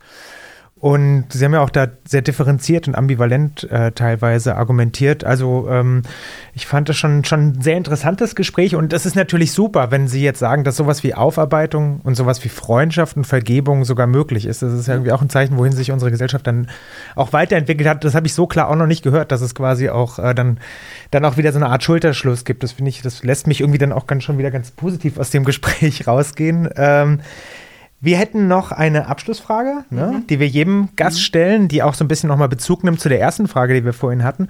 Da wollten wir wissen, was ist das Beste oder was vermissen Sie an der DDR? Jetzt wollen wir gerne wissen, liebe Frau Schreiber, was ist das Beste an der Wiedervereinigung? Freiheit. Ganz einfach. Freiheit. Vielen, vielen Dank, liebe Frau mhm. Schreiber, für die Zeit, die Sie sich genommen haben, dafür, dass Sie Ihre Akten mitgenommen haben, dafür, dass Sie den Weg hier auf sich genommen haben und äh, so pünktlich waren, dass Sie sogar noch im Auto saßen, ihr vorher zwei Stunden, also um das auch noch zu erwähnen. Wir haben noch eine E-Mail-Adresse, falls Sie Anmerkungen, Fragen haben, Gesprächspartner, Gesprächspartnerinnen, Vorschläge. Die E-Mail-Adresse lautet wie war das zeit.de. Ich bedanke mich auch bei dir, Michael. Und Merci, gleichfalls. Ja, ja und möchte, möchte mich auch ganz doll bedanken bei Ihnen. Dankeschön. Na, das ist nämlich ein, ein guter Weg, einfach hm, vielleicht doch was zu bewirken. In dem Sinne, wir wollen alle das Beste bewirken. Tschüss. Ciao. Wie war das im Osten? Ein Podcast von Zeit Online, moderiert von Valerie Schönjan und Michael Schlieben. Redaktion Munja Mayborg. Produziert von poolartists.de.